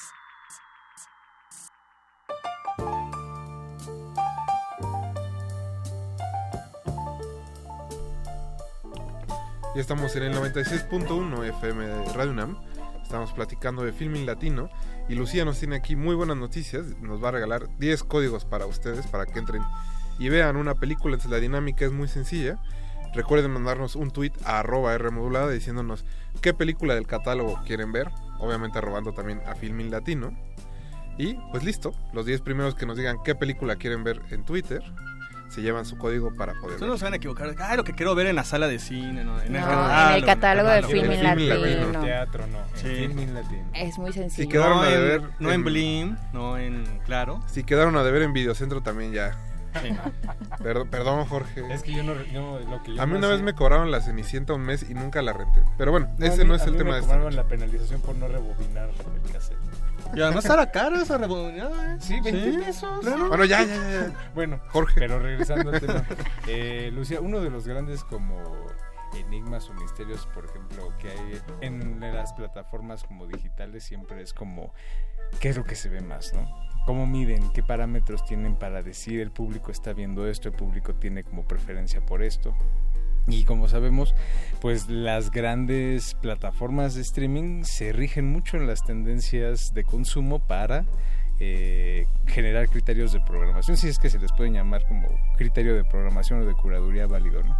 ¿Ustedes cómo atienden o cómo incorporan esa demanda, este, lo que el público ve más? ¿Van curando, van programando en base a eso? ¿O van, como decías ahorita, este, se van apegando ya a un programa que tienen como previamente establecido? Pues mira, jugamos un poco de, del lado de, de los dos lados de la cancha. En primer lugar, eh, sí hay una ruta establecida.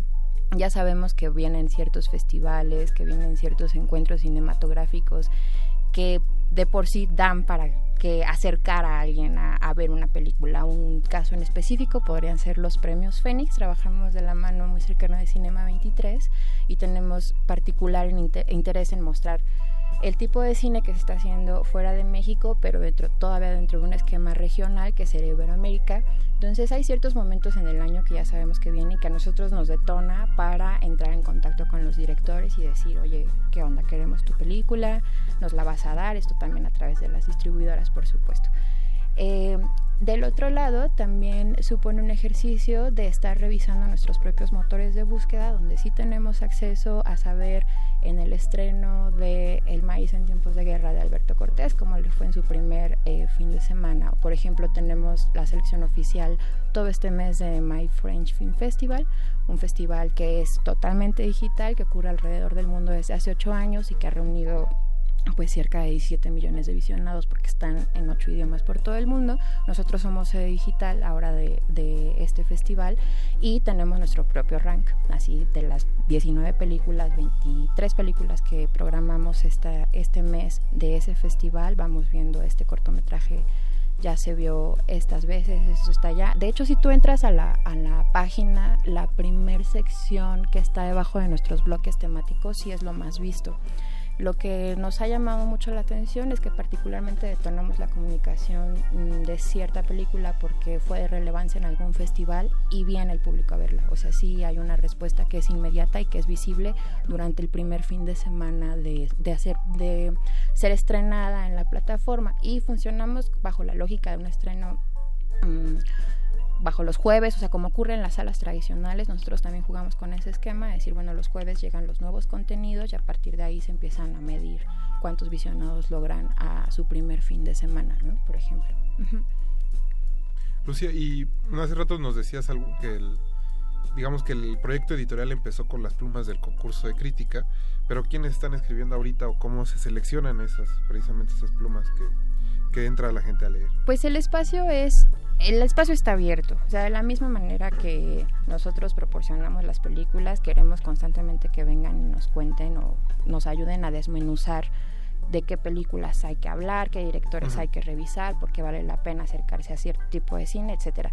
Eh, ahora trabajamos principalmente de la mano de Cineteca Nacional. El equipo editorial de Cineteca Nacional tiene fuerte presencia en Filmin Latino, o sea, ya lo, lo hacemos como somos la familia y hermanada, ¿no?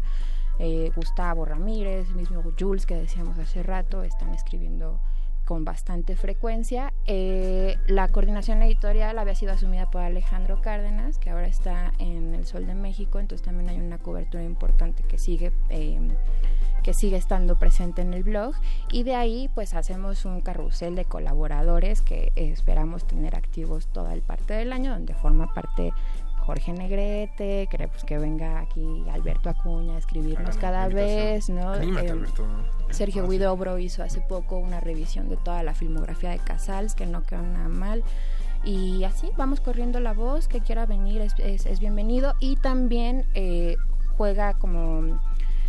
Es importante la alianza que tenemos con ciertos medios de comunicación, donde ya ahí queda establecido que más allá de la invitación y demás, de manera frecuente vienen y lo robustecen, ¿no? O sea, amigos de Cine Premier, amigos de Jornada, del País, ¿no? Mismo Cineva Móvil, Butaca Ancha, espero de manera cada vez más frecuente. Eh, los amigos de Yo Zoom también F7 espero. también, que es un portal que ahí va, ¿no? Ellos se han encariñado mucho con la plataforma y cada vez quieren venir y siempre nos están diciendo yo quiero eh, empezar a escribir y demás y pues para eso es la plataforma también. Bueno, antes y antes de terminar eh, el bloque, ¿dónde pueden este, nuestros radioescuchas ahora sí que encontrar los textos? ¿Hay un espacio en Sí. especial dedicado a eso? Pues primero hay que entren a la plataforma, que la conozcan, los que no la conozcan aún, es filminlatino.mx, eh, pueden ingresar y revisar el catálogo prácticamente sin hacer nada. Después viene un segundo paso que es el registro, lo pueden hacer eh, descargando la aplicación y también desde el Facebook, por ejemplo, o sea, descargas tu, tu aplicación, te puedes registrar y ya accedes a todo el catálogo y después ya decides si tú te suscribes por un mes, por los seis meses o vas a ver una película. Además de eso estamos en redes sociales, eh, tenemos Twitter, tenemos Facebook, tenemos Instagram, todo es Filmin Latino y ya entrando una vez al home de la plataforma en el apartado izquierdo, superior izquierdo, pues verán nuestro blog que pues constantemente tiene las noticias del día a día, qué va pasando, qué estrenamos, eh, qué, de qué manera complementamos lo que se está viendo en salas, eso es importante. Porque no sé si Amat Escalante estrenó La Región Salvaje, nosotros tenemos toda la filmografía previa, ¿no? Para entender y a lo mejor llegar como más fortalecidos a ver la región. para encontrarle y la puedes ver para encontrarle contexto o para dar seguimiento, pues minucioso a lo que a lo que estás viendo. Lucía, pues perfecto, muchas gracias. Gracias Mucha a suerte ustedes. en el proyecto. Muchas gracias por el espacio.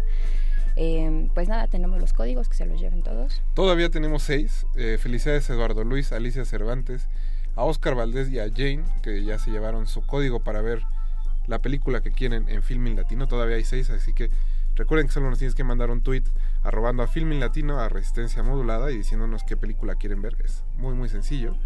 Así que muchas gracias, Lucía. No, pues nada, estamos en App Store compatibles con el Chromecast, con el Apple TV, entonces casi. Ya no hay pretextos, Ya no hay pretextos. Ya Entren, prueben y pues cuéntenos. Vean películas. ¿Qué les pareció Filmin Latino? Nosotros vamos a seguir en Derretinas. Esperamos tenerte pronto otra vez aquí. Yo espero regresar. Viene Por un favor. favorito de la Para- casa. Para competir presente con, con, Jules. Vengo por mi Con plaza. Jules. Por mi plaza. Ahora vamos a escuchar It Takes Two de Rock Bass y DJ Is Rock. No se despeguen. Seguimos escuchando el soundtrack de, de Disaster Artist. Martes de mil por uno. De, de, de, de, de, de, de retinas. De, de retinas. Yo, can I hear this record by Rob Bass and DJ Easy Rock? Hey man, you sure you want to hear this, man? You sure about that, man? All right. Right about now, you're about to be possessed by the sounds of MC Raw Face and DJ Easy Rock. Hit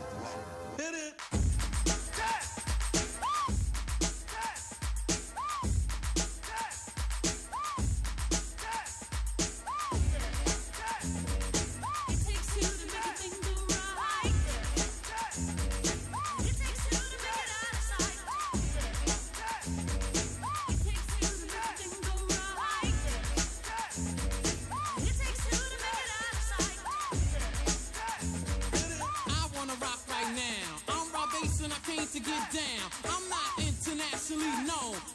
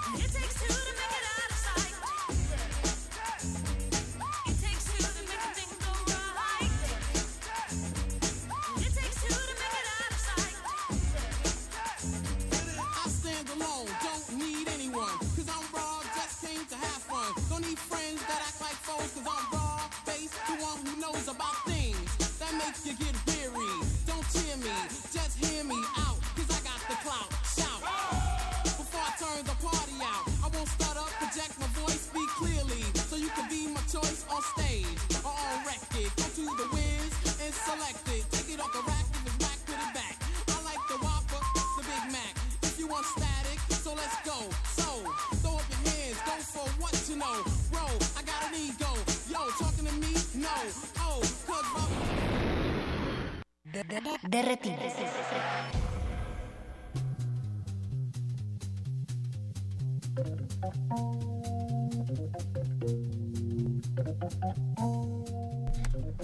Ya estamos de vuelta en su cabina cinematográfica. Recuerden que estamos en redes sociales, en arroba y en Facebook como Resistencia Modulada. Eh, todavía tenemos códigos para Filming Latino. Recuerden que nuestro siguiente invitado tiene, bueno, no invitado porque lo tenemos en la línea, pero hay algunas películas de él en, la plataforma. Hay seis, para ser más exactos. Seis de sus películas. Eh, de los ausentes, eh, los mejores temas. Y pues tenemos en la línea precisamente a Nicolás Pereda, director del Verano de Goliat, Perpetuum Mobile, donde están sus historias juntos y algunas otras películas que decía Alberto Acuña Navarijo, quien tendrá dentro de unos días una retrospectiva en Cineteca Nacional. Nicolás, buenas noches. Buenas noches. Muchas gracias por contestarnos la llamada. ¿Cómo estás? Muy bien, al contrario, gracias por invitarme al programa. Siendo un director tan joven, ¿qué te hace sentir el hecho de que te hagan una retrospectiva en Cineteca Nacional? No, obviamente es increíble, sobre todo que sea en la Cineteca Nacional de, México, que es un, espacio em, que para mí fue muy importante en algún momento. He visto películas impresionantes en ese lugar y así un, eh, eh, un lugar, de, digamos, de trascendencia para mí en lo personal. Y bueno, y por otro lado, pues, porque es un lugar que, eh, que ofrece, creo, la, las mejores películas, eh, por lo menos en el Distrito Federal. Y, nada, estoy feliz de que, de que me hagan esta, esta muestra. Nicolás, dentro de tu obra que en pocos años realmente ha sido como muy, o digamos, bastante prolífica, eh, ¿hay algunos títulos de- con los que tengas como una, una afiliación o una, un apego como particular? Digo, han sido varios, este, varias películas, incluso ha habido años en los que has estrenado dos películas. eh, y de todo este cuerpo que ya has creado y que ha sido como tan celebrado en festivales eh, internacionales, eh, ¿hay películas que eh, con las que tengas como una relación especial o particular? Sí, eh, es obviamente supongo que esa es una respuesta que te daría casi cualquier artista en general, que es muy difícil ver la obra de uno eh, de manera eh, de la misma manera que la ve alguien de fuera, ¿no? Y entonces me es difícil ser crítico de las películas y, y las razones por las que me gusta una película más o por las que tengo cierta cercanía a veces tiene que ver con cuestiones anecdóticas del rodaje o cuestiones de momentos en mi vida y cosas así. Pero te podría decir que, por ejemplo, Los Mejores Temas es una película muy importante porque es una película eh, que de alguna manera cerró un ciclo de, de manera de hacer cine o de pensamiento acerca del cine con, la- con las mismas personas. Fue la última película que hice con eh, Alejandro Coronado, el fotógrafo, que, que con él había hecho otras cuatro o cinco películas antes y, y de alguna manera fue el cierre de un ciclo muy importante para mí en la, eh, en la vida en general y, en las películas. También es una, una película en la que aparecen casi todos los personajes con los que he trabajado eh, en, en todas las películas. Y digo los actores. Y también aparece el papá biológico de Gavino que es, eh, que es Rolo que es también una persona cercana a mí pero el hecho de que esté el actor de mis películas y también su padre ahí también es importante digamos Nicolás, eh, a ti como a muchos otros cineastas mexicanos, sucede que tienen éxito en festivales, ¿no? nacionales y extranjeros, pero sus películas o, les cuesta trabajo o no alcanzan a llegar al público. ¿Cuál crees que sea el ingrediente que falta para que justo conecten o lleguen al gran público mexicano? digamos es difícil de hablar de eso en términos locales en términos de eh, qué, qué problemas tienen las películas mexicanas con su propio público. Eh, yo viví muchos años en Canadá y, y se hacen la misma pregunta, ¿qué, ¿cuál es el problema que tienen las películas canadienses con su propio público? Y pues he estado en, en, en Europa y los españoles se preguntan lo mismo y, y es un es un problema que simplemente existe un, un imperio eh, que, que ha colonizado culturalmente el mundo y es difícil combatir a ese imperio. Si fuera un problema mexicano exclusivo, no lo veríamos en, en el resto del mundo, digamos. ¿no? Y que me parece que las películas que sí funcionan en el resto del mundo, que, que en sus propios países, y también las películas que funcionan en México, y hay excepciones obviamente, en su mayoría suelen ser porque eh, eh, utilizan métodos de producción y métodos de exhibición y, y formas de pensar el cine como las de las de Hollywood, digamos. ¿no? Nicolás, como parte de la retrospectiva vas a dar una clase magistral que se podrá encontrar el público en esa clase. La clase magistral, más que hablar eh, de mi obra en particular, me interesaba hacer una obra en sí misma de, de la charla. Entonces va a ser un poquito sui generis, no va a ser realmente una, una charla acerca de mis películas directamente, en las que voy a hablar poco a poco acerca de mis métodos, sino que voy a hablar sobre otro cineasta, que es un cineasta olvidado, eh, un, un cineasta que vive en el desierto en México, que tiene 60 años, que, que es un inmigrante de Alemania, que hizo películas en los 80 y que yo he estado registrando su trabajo y buscando, encontrando su trabajo y también registrando su vida desde hace unos años. Y entonces voy a mostrar material de que, que he filmado con él, el material que él filmó y, y un poco a través de, de todo eso, de alguna manera hablaré de lo que me interesa en el cine. Ok, perfecto. Pues nada más, no sé si nos puedas recordar las fechas de la retrospectiva y de la clase magistral para los radioescuchas que estén interesados.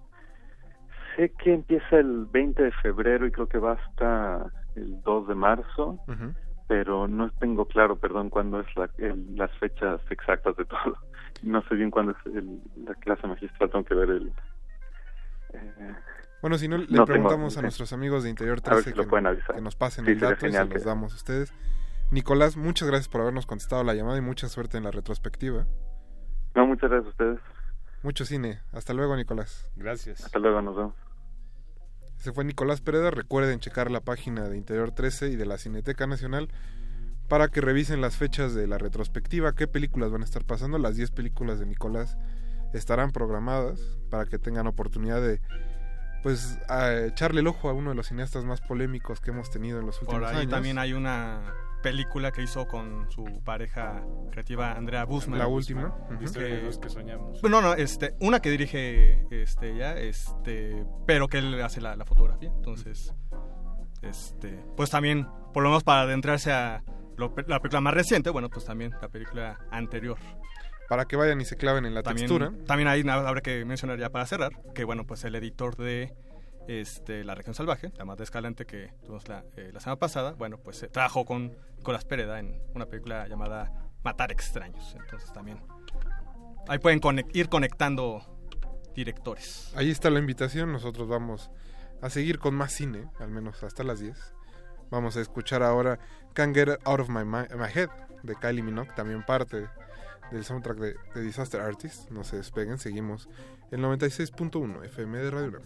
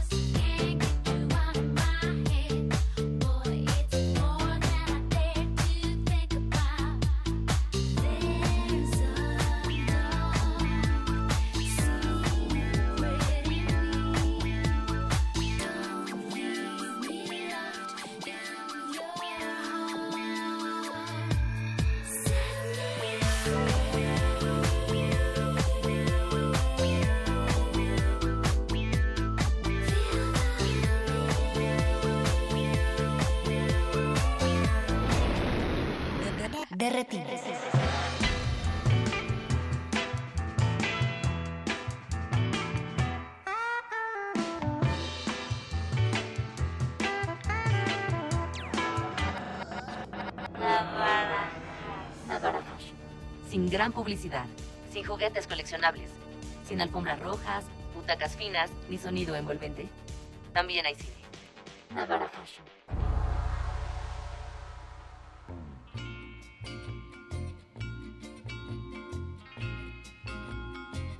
Es momento de rasparle al comal, servirse un poquito de cochambre. Ya está aquí Alberto Acuña Navarijo que nos va a dar el navarajazo de esta semana, Alberto.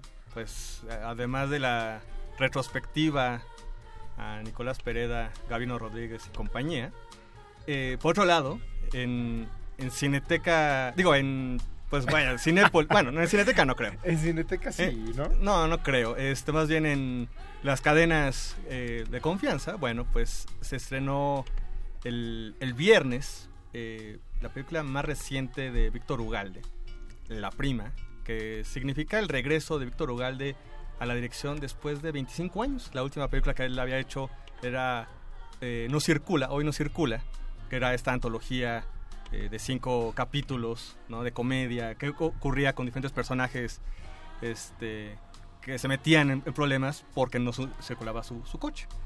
Después de eso, bueno, se metió en la grilla, estuvo en el sindicato de directores, también estuvo en el Eficine, ha tenido muchas broncas, este, eh, ahí le están ahí eh, comprobando eh, desvío de dineros, en fin, pero bueno, este, regresó a la dirección.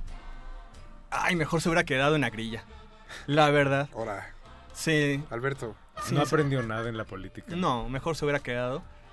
Porque, bueno, así como hemos eh, defendido en varias eh, emisiones durante estos años al cine popular, véanlo, discútanlo, denle una oportunidad. Bueno, pues también hemos hablado en este tiempo cómo una camada eh, de la vieja guardia eh, del cine industrial ochentero sigue necio con hacer un cine popular que funcionó en esa época, pero hoy día ya no funciona.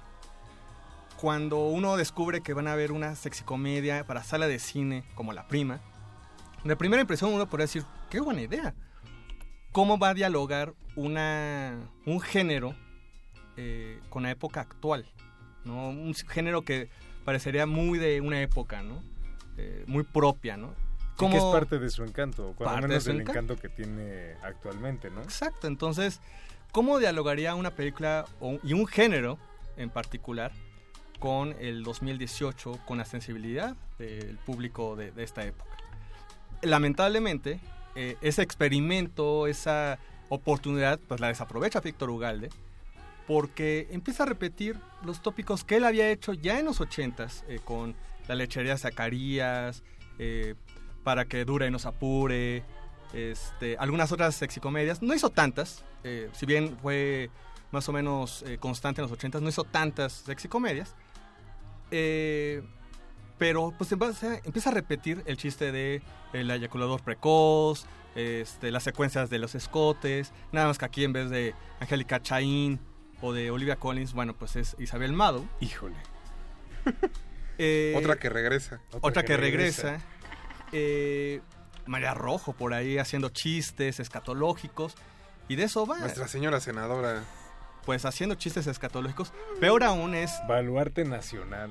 Pues ese también. Y lo peor de todo es de que si ya renegamos de que un Alfonso Sayas, un eh, eh, en- hasta hace unos años este Charlie Valentino, que en paz descanse, paz que lo seguían poniendo eh, todavía para repetir su personaje del cemental de Palo Alto, ¿no? Que es, sí es todo muy gracioso en los 80s con el Burro Castro, pero ya en los 2000, 2010 ya no es gracioso. Bueno, si eso no es gracioso, peor aún es que actores como Mark Thatcher pues quieran imitar a, a Sayas.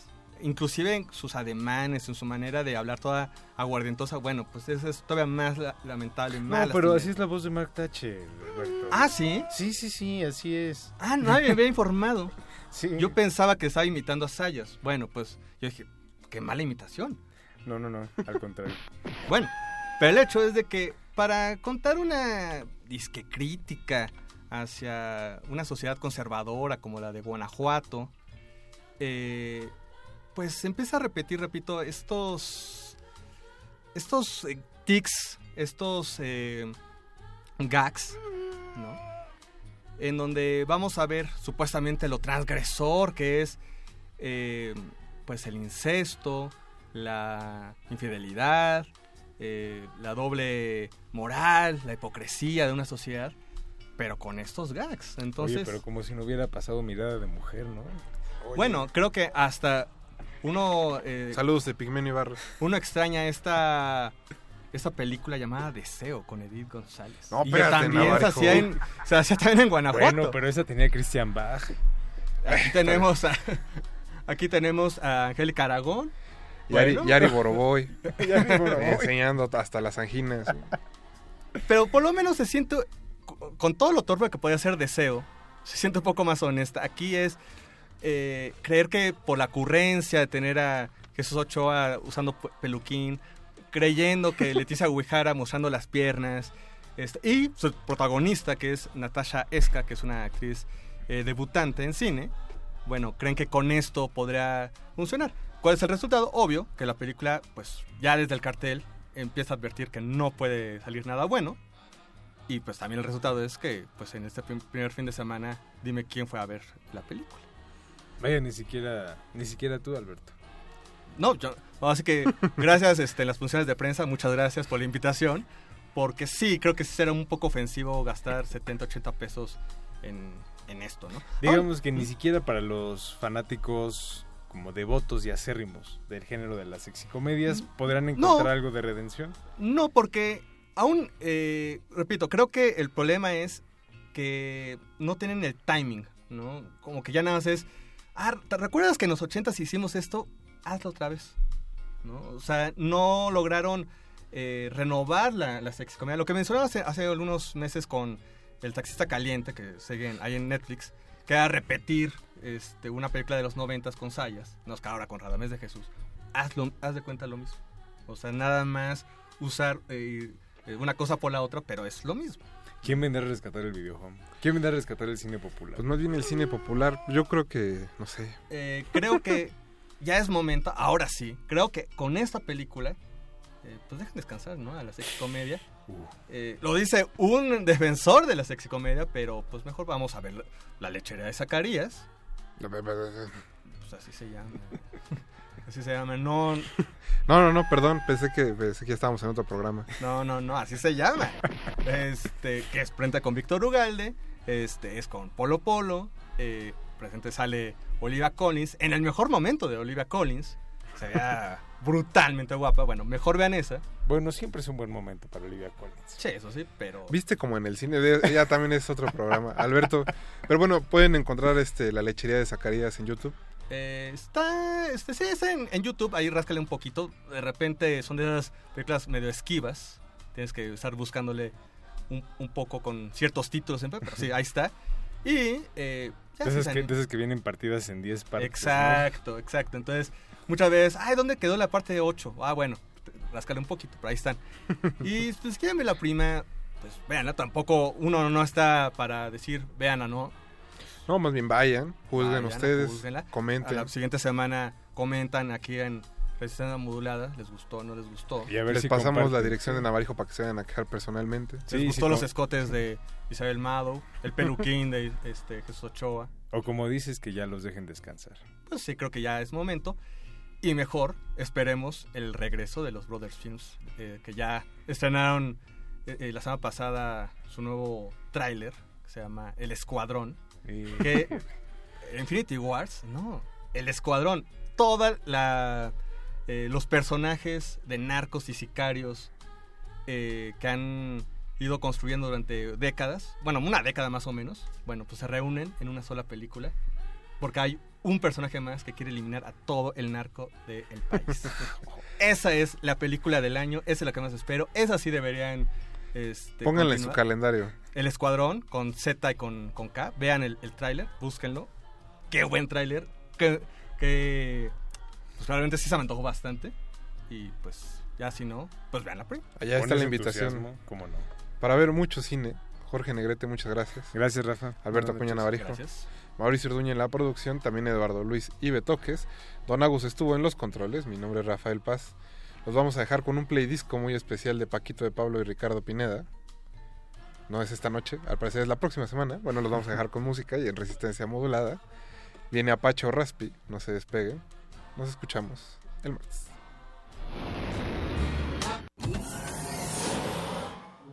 Ningún locutor fue dañado durante la filmación y reproducción de este programa. Cualquier parecido con la realidad es un atentado a la ficción.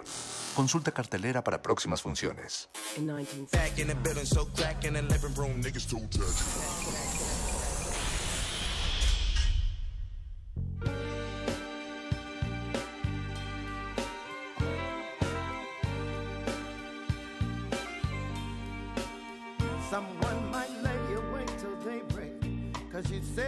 Come around, and by your lame excuses when you let her down. But it won't be me. No, it won't be me. Someone might be your sugar mama, and you the king bee of the hive. You go on stinging till that honeycomb runs dry, but it won't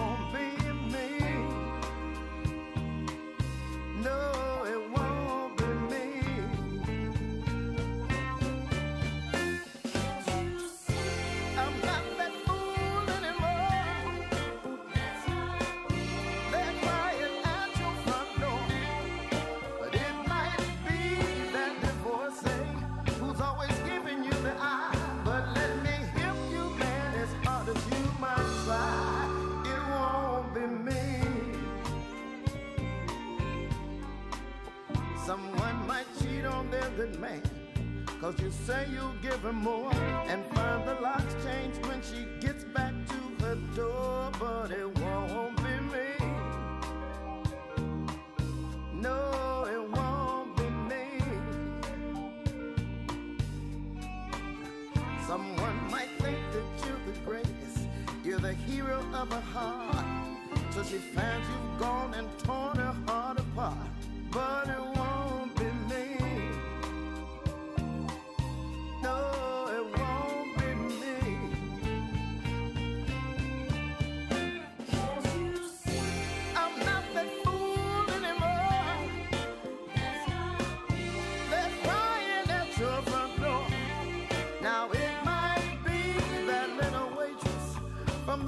where you hang out. But I tell you, man, there ain't no doubt. No, it won't be me. Re- re- re- re- Resistencia modulada.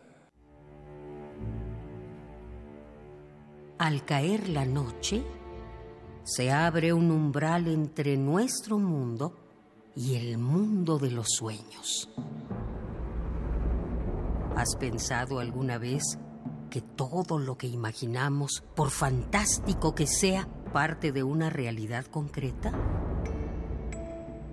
El Cineclub Radio Cinema presenta Ciclo Guillermo del Toro. Proyectaremos Cronos, Mimic, El Espinazo del Diablo y El Laberinto del Fauno. Si te gusta el cine de terror, fantasía, historia y ciencia ficción, te esperamos todos los miércoles de febrero a las 6 de la tarde en la sala Julián Carrillo. Adolfo Prieto 133, Colonia del Valle. Entrada libre. Radio UNAM. Experiencia sonora.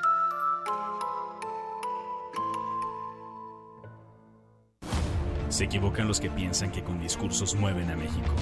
Los que movemos a México somos los ciudadanos, los que sabemos que el esfuerzo es el mejor homenaje para los nuestros, los que llevamos a México en el rostro con orgullo. Hemos ido ganando fuerzas, tomando terreno. Nuestra participación es la solución. Atreverse el progreso, nuestra decisión. Estamos listos, estamos haciendo la diferencia. El cambio es tuyo, es contigo. Atrévete.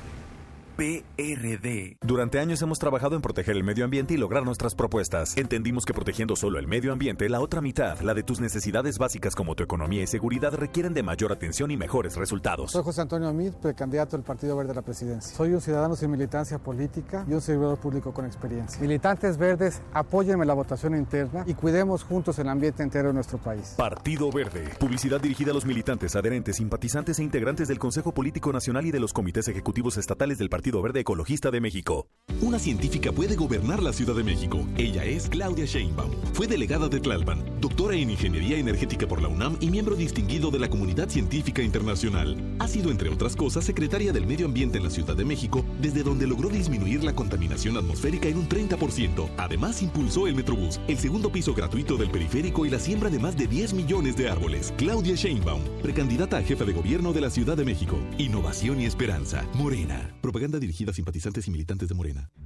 Ballets de todos los tiempos. Música medieval, barroca, moderna. Los sonidos que hacen mover al cuerpo en un solo programa. Diáspora de la danza, lunes a viernes a las 6.40 de la mañana y su retransmisión a las 3 de la tarde. Por el 96.1 de FM. Radio UNAM. De las vistas de Salvador Toscano a la época de oro del celuloide a la era digital. Filmoteca UNAM. Sala de exposiciones, acervo y restauración, cine en línea, talleres, hemeroteca. Circuito Mario de la Cueva, frente a la Facultad de Ciencias Políticas y Sociales. Entra a www.filmoteca.unam.mx. En Facebook y Twitter somos Filmoteca UNAM. Ahí encontrarás la oferta visual que tenemos para ti. Filmoteca UNAM. En estos difíciles momentos que nos ha tocado vivir a causa de los desastres naturales, somos muchos los mexicanos que hemos apoyado sin dudar. Corre la voz, porque el apoyo debe continuar. Corre la voz, porque no debemos detenernos. Somos muchos los que estamos sumados para levantar México. Es hora de correr la voz para que sigamos aportando todos. El PRI escuchó el mensaje, ha entregado 258 millones de pesos y va a informar puntualmente en qué se está invirtiendo ese dinero. Primero, lo primero. Primero es México. PRI. Hablan José Antonio Mid. La gente está harta de lo que está pasando en las precampañas. Que López Obrador es un peligro, que Anaya traiciona, que los independientes no lo son tanto, que si no soy del PRI, pero soy su candidato. Yo conozco a gente valiosa en todos los partidos y en la sociedad. Este es un gran país y si seguimos dividiendo no vamos a avanzar. Pero hay una cosa que nos une, las ganas de trabajar para que nos vaya bien. José Antonio Mid, precandidato del PRI a presidente de México. Mensaje dirigido a los miembros de la Convención Nacional de Delegados. PRI.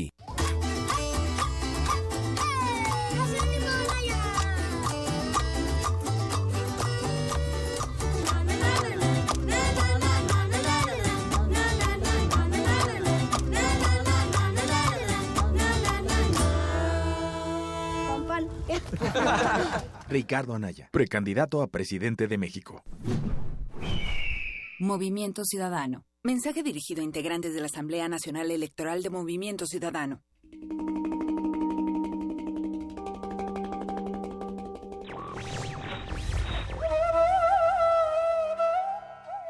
La libertad es un aire habitual, sin perfumes exóticos, que se respira junto al oxígeno sin pensarlo, pero consciente de que existe. Juan Carlos Onetti.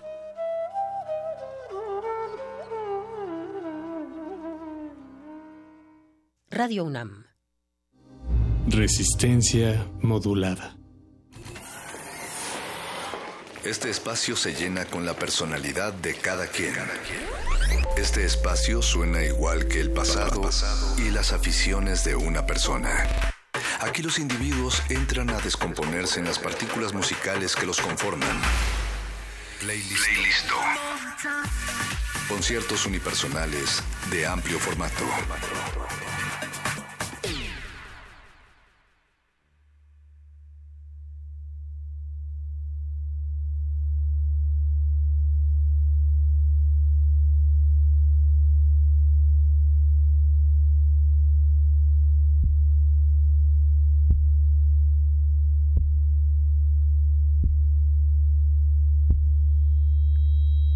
Muy buenas estamos escuchando El Pulso de la Noche aquí a través del 96.1 de FM Radio UNAM.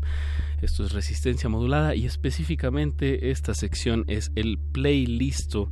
Les habla desde estos micrófonos Apache o Raspi que esta noche eh, estará acompañada, acompañado de Ana Paula Santana que, es la segunda vez que viene a esta cabina de Radio UNAM y nos va a dar un, un amplio eh, espectro de su trabajo. Ana Paula Santana, una artista sonora de, de, la ciudad de Guadalajara, que nos visita. ¿Cómo estás, Ana Paula? Bien, gracias por la invitación, Apache. Bien, vamos a tener esta noche hasta las 11 una experiencia rarofónica. oh. Esperemos. y, eh, ahorita que platicábamos fue al aire, dijiste, pues va a haber de chile, mole y pozole, y yo diría que va a haber pop, improvisación y colaboración. Exactamente. Ana Paula, eh, platícale a la audiencia sobre tus intereses, eh, eh, que, que, que, muchos se, se, llevan a lo sonoro y a las instalaciones y al performance, pero platícanos como estas, estas fuentes de, de, dónde, de dónde sale tu trabajo. Bueno, pues a mí me dicen artista sonoro Este, la mitad del tiempo dedico mi trabajo a hacer eh, arte, pero casi siempre tiene que ver con el sonido. Puede, puede ser instalaciones, puede ser eh, gráficos, pero por ejemplo también hago proyectos de investigación, pero siempre tiene como una beta, una vertiente sonora muy importante, ¿no? Entonces, pues sí, no suelto lo sonoro.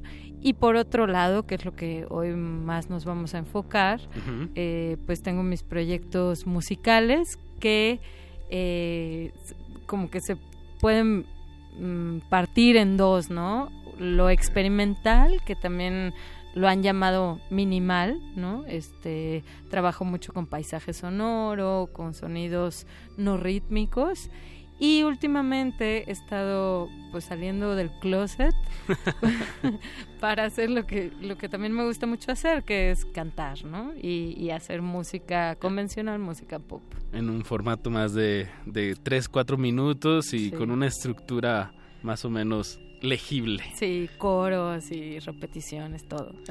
Bien, y de... ¿Por dónde te gustaría como empezar esta muestra? ¿Como por este lado de paisaje sonoro o por este lado más eh, de pop? Pues igual de lo del paisaje, porque fue lo primero que empecé a hacer, o sea, lo primero con lo que me di a conocer como, sí, como Ana Paula Santana, me empezaron a programar en, por ejemplo, en el Volta, ¿no? Juan. José Rivas o Fernando Vigueras, también compadre de Hoy acaba de venir hace poquito. Ah, qué chido, saludos. Eh, en Insonora, en Madrid, en festivales que son más experimentales, ¿no? Ok. Tuve un proyecto que se llama Paisajes de Bolsillo, en el cual eh, estaba eh, sugiriendo que el paisaje sonoro es una creación de autoría, o sea, no importa si tú vas y grabas el paisaje de, del malecón de Puerto Vallarta. Ah, pero tú estás pongamos. poniendo el, el Es- oído en, en, en donde tú lo pones, ¿no? Como donde pones la cámara es, es, Es- el punto de vista, aunque sea sonoro, ¿no? Exactamente, o sea, dónde posicionas el micrófono ya es, es una decisión autoral. Claro. Entonces, yo como que me colgaba de este, de este argumento para decir, bueno, entonces si yo muevo también este elemento y lo arrastro y suena, entonces también es una decisión como dónde pongo el micrófono, si lo pongo en esta esquina o en la otra. Entonces, bueno, ya siendo cínica, este, en, en un lugar, haz de cuenta, en esta cabina, lo que me ponía a hacer es eh, mover los elementos, crear un feedback y entonces Ajá. empezar a componer con, con los sonidos que yo misma iba produciendo, pero de los objetos que están in situ. ¿no? Y, y ya después eh, me gustó, bueno, estar combinando las dos cosas, ¿no? Igual me gustaría empezar con, con una canción que hace poquito que hace poquito hice. Es, es un extracto de un vivo Ajá. en, en Filo Records, que es un, es un label de Guadalajara, nuevo y potente. Bien, bien, bien. Entonces, bueno, ahí se hacen como conciertos de pequeño formato y este fue el último concierto que hice junto con Daniel Núñez y, y Camedor, que se los recomiendo, son muy buenos. Y entonces, bueno, de ahí les traigo un extracto de una canción que se llama Denis, que es un poema de Gerardo Denis. Es una adaptación que yo hice.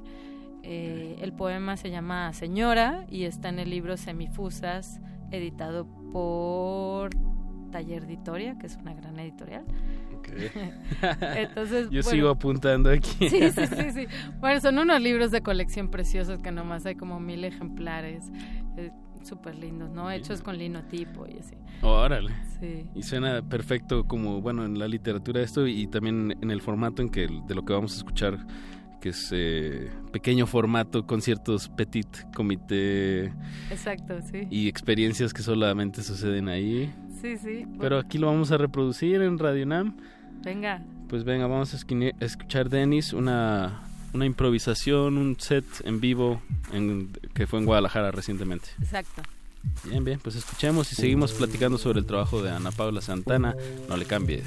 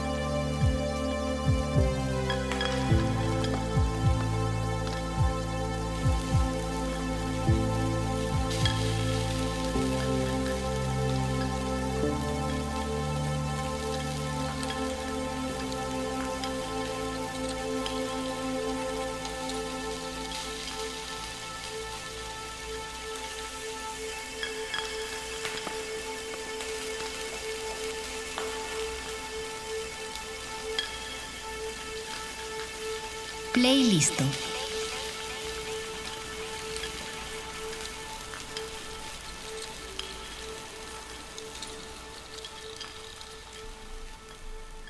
Acabamos de escuchar Denis, una improvisación en vivo, eh, bueno, grabada en vivo, tr- retransmitida aquí en estas frecuencias del 96.1 de FM, de nuestra invitada de esta noche de playlist, Ana Paula Santana, de la ciudad de Guadalajara, que nos visita. Eh, Ana Paula, ¿cómo e- este, esta sesión, digo, para ponerle imagen a lo que acaba de suceder, cómo eh, nos platicabas que fue una sesión así pequeña, Sí. pero ¿qué elementos tenías así? ¿Con qué estabas reproduciendo estos sonidos? Bueno, siempre trabajo con Ableton Live. Eh, tengo un controlador MIDI con este disparo, eh, sonidos, paisajes que, que, que voy la- grabando. las hojas de... Las hojas que, que soy yo caminando en Tapalpa, en el campo. Después unos ruidos de cerámica. Mi mamá y mi hermana son ceramistas, entonces ahí me pongo en sus talleres a chocar cosas. Eh, ¿Y qué más está saliendo? Ah, bueno, eh, tengo un microcork, que ese sí Un es tecladito. un tecladito sintetizador. Y, y ya, y la voz, con, con varios loops y varios efectos igual en el Ableton. Me, me gusta mucho en el bloque pasado que nos comentaste un, un proyecto de tus primeros proyectos, paisajes de bolsillo, eh, que literal pues estás como cargando, en este caso en tu computadora, Claro. pues como, ajá, extractos de del bosque, de, del taller de tu mamá, de ¿qué, otros lugares se te vienen ahorita que, que son como recurrentes en este acervo de sonidos. Pues me encanta un, por ejemplo, un audio que tengo que, que se llama Viento, pero en sí es el mar. Ok. Y fue una, una vez que estaba como, ajá, súper intenso el sonido y yo decía, o sea, ¿cómo lo voy a grabar? Porque no tengo un equipo como tan pro como... El, el- la- el perrito este que le ponen a Es- los micrófonos, ¿no? Exacto, el peluche chido, chido. Entonces, pues me las ingenié y agarré una jarra. Entonces puse la Tascam, la grabadora, adentro de la jarra y la jarra en contra del viento, ¿no? Ah. Entonces realmente tenía como una amplificación en la boca de la jarra, pero no le estaba pegando el viento. Ajá, a la pastilla del micrófono. Es- exacto, no estaba, ¿no? Como popeando. Entonces, es una, bueno, una grabación que me encanta como para salir de un set y, y entrar a otro. Ajá. Eh, bueno, salir de una canción y Como de entrar a otra. transición lo Exacto. usas. Sí, sí, sí, sí. Un tipo de ruido blanco controlado para poder mezclar. Exacto. A esa le tengo mucho cariño. O- tengo otra que me encanta que es una quema de cal. No sé. ¿Quema de cal? Exacto. Hay, la cal la puedes comprar virgen Ajá. y, y después quemarla con agua. Sí, o sea, la cal virgen, si le pones agua, hace como ¿Empieza a una efervescencia. Ah, sí. wow. Y entonces una vez un amigo estaba haciendo una quema de cal para hacer un- una onda que se llama Tadelac, que es como hacer mosaicos en la pared. Bueno, es una técnica antigua para, para hacer paredes Ok. súper bonitas. Entonces, pues nada, yo grabé eso, pero igual es una efervescencia grandísima que parece que fuera como una fogata con un alcacercer. y, y bueno, esas son mis favoritas, las sigo usando. o sea, de, De cajón. eh, de cajón, sí. Bien, pues bien. eh, digo, en estos dos sonidos como que está padre que, que nos los platiques ahorita porque creo que todos tenemos como ciertos sonidos que no sé si sean necesariamente como casuales, pero que te llegan de alguna manera a un, a un nervio, ¿no? Como al- a una experiencia estética, ¿no? Sí. Ajá. y, y está padre lo que ahorita estás comentando, como, digo, hay naturaleza, y- pero también hay como, ya mencionaste dos veces como el barro, la tierra. Me, me- me gusta bastante el proyecto.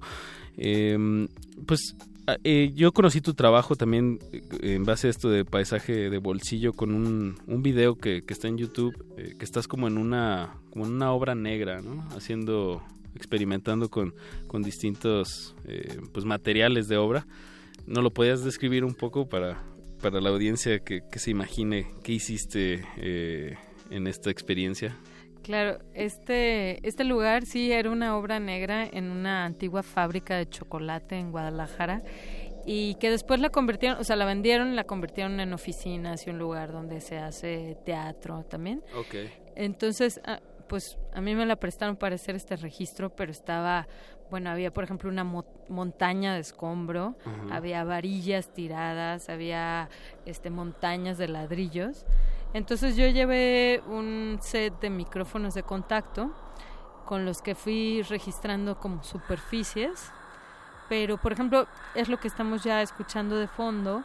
Eh, también hago que un elemento sonoro sea sea la respiración, mi respiración, y a partir de ella empiezo a generar un feedback, ¿no? Y después ya me puse a jugar con todo eso y con el micrófono, entonces así lo iba registrando. Claro.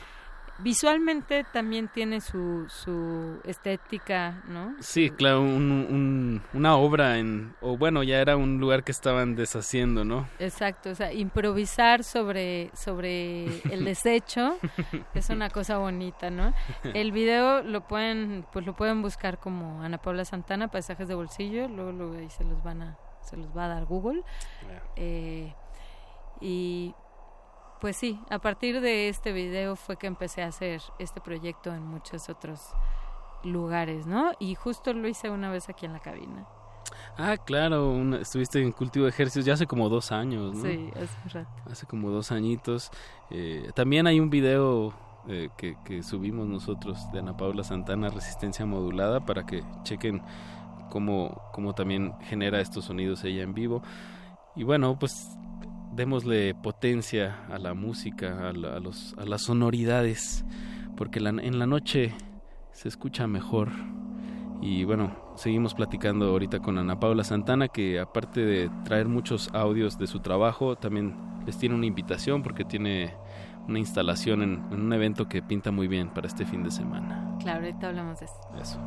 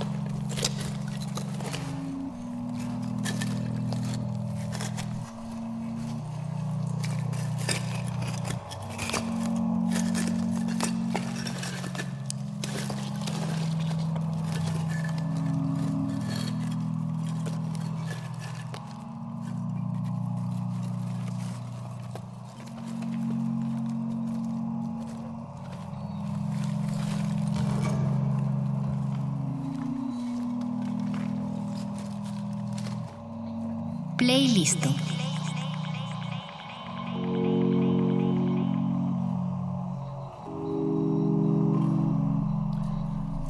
Seguimos escuchando un paisaje de bolsillo de Ana Paula Santana, artista sonora de la ciudad de Guadalajara, que nos visita hoy aquí en la cabina de Radio UNAM. Eh, anapaulasantana.net, eh, digo tu, tu, tu liga de internet, donde viene mucho, mucho de tus trabajos más recientes y de tus influencias y de tu currículum. Chequenlo para que conozcan bien el trabajo de anapaulasantana.net. Y me interesa, eh, vienes a presentar aquí a la Ciudad de México un- una pieza eh, que se llama Resiliencia. Sí, Que yo también, se puede decir resiliencia, ¿verdad? También. sí, resiliencia. Que es básicamente como, bueno, dínoslo tú mejor. Resiliencia es la capacidad de un ser vivo o un entorno a recuperarse de, de un siniestro, ¿no? O sea, si un volcán hace erupción, después como el pasto vuelve a salir, eso sería la resiliencia, ¿no? Y en los seres humanos, pues tiene que ver más con el estado... eh, Emocional. Sí, eh, O, o de adversidad, ¿no? Exacto, ¿no? Cómo, cómo nosotros nos recuperamos psicológicamente, emocionalmente, de, pues, de ciertos casos. Eh, en este proyecto yo lo que estoy tratando de hablar es sobre la importancia de la, de la denuncia, sobre todo la denuncia femenina. Trabajé durante todo 2017 con el Centro de Justicia para la Mujer en Jalisco con mujeres que denunciaron casos de violación sexual. Mi intención no era como montarme sobre la herida de estas mujeres, sino sobre la valentía De denunciar. de denunciar, porque claro, tú, que tú cómo estás... hace falta en este país. Exacto, ¿sabes? Solo 9% de las mujeres denuncian, 91% no. Entonces, ¿esto qué está haciendo? Que la agenda de seguridad y la agenda nacional no tenga una preocupación por hacer otros centros o hacer un sistema que no, que no tenga eh, un patriarca diciéndote, ah, pero que traías puesto, qué horas eran, ¿sabes? Si tú estás sufriendo y vas a denunciar y todavía te la hacen más difícil, Claro. entonces no vas a denunciar, ¿no? Y, y esto va a seguir, este, Sí, pues un ciclo claro, vicioso porque sigue siendo estadísticamente algo que igual y no es de, de tanta importancia en la agenda política, ¿no? O sea, por- y que sí lo es, por- pero no está no está bajo la luz porque porque Exacto, el por todas 91 estas está callado. ¿no? Está sosegado y también es, siempre es en el seno familiar, y entonces es la abuela que te dice, no, mijita, ¿cómo vas a meter a tu tío a la cárcel, verdad? Pero entonces, estas mujeres que se acercan al centro de justicia y que buscan apoyo, tanto psicológico como legal, yo lo que quería era como aplaudir su valentía, porque sí, o sea, voltean la espalda a su familia para salvarse ellas, Ellas. ¿no? Y, y su integridad Exacto, y también su paz emocional y, y psicológica. Entonces, el proyecto va sobre, ok, ¿qué haces tú o, o qué hace alguien que denuncia una herida y que le dice al mundo, sí, yo estoy roto, pero me voy a, ¿no? Me voy a recuperar de eso. Eso es el- el- el- el- la capacidad de, de resiliencia, ¿no? Entonces, trabajé con una técnica ancestral japonesa que se llama kintsugi, que repara la cerámica con, con líneas eh, evidentes en oro, ¿no? O sea, donde se rompió, lo cura con líneas de oro. Entonces, yo trabajé con seis mujeres, un tallereo que duró un mes, y al final de este tallereo, eh, cada una rompió una, una vasija que yo les llevé, vasijas de cerámica de alta temperatura, y entonces la dejaron caer y yo lo que hice fue registrar fotográficamente y en Y audio Ah, bien, el, wow. el momento de crash, ¿no? Entonces después hice las vasijas, se, restauraron e, e instalé adentro un sistema, un microsistema con Arduino, el cual cuando tú te acercas a la vasija haces que otra vez se, suene como se rompió. suene como se rompió. Entonces es un proyecto de, de símbolos. El resultado son vasijas restauradas con cicatrices de oro. Este, te digo que tienen una, una pequeña bocina adentro y son interactivas al público.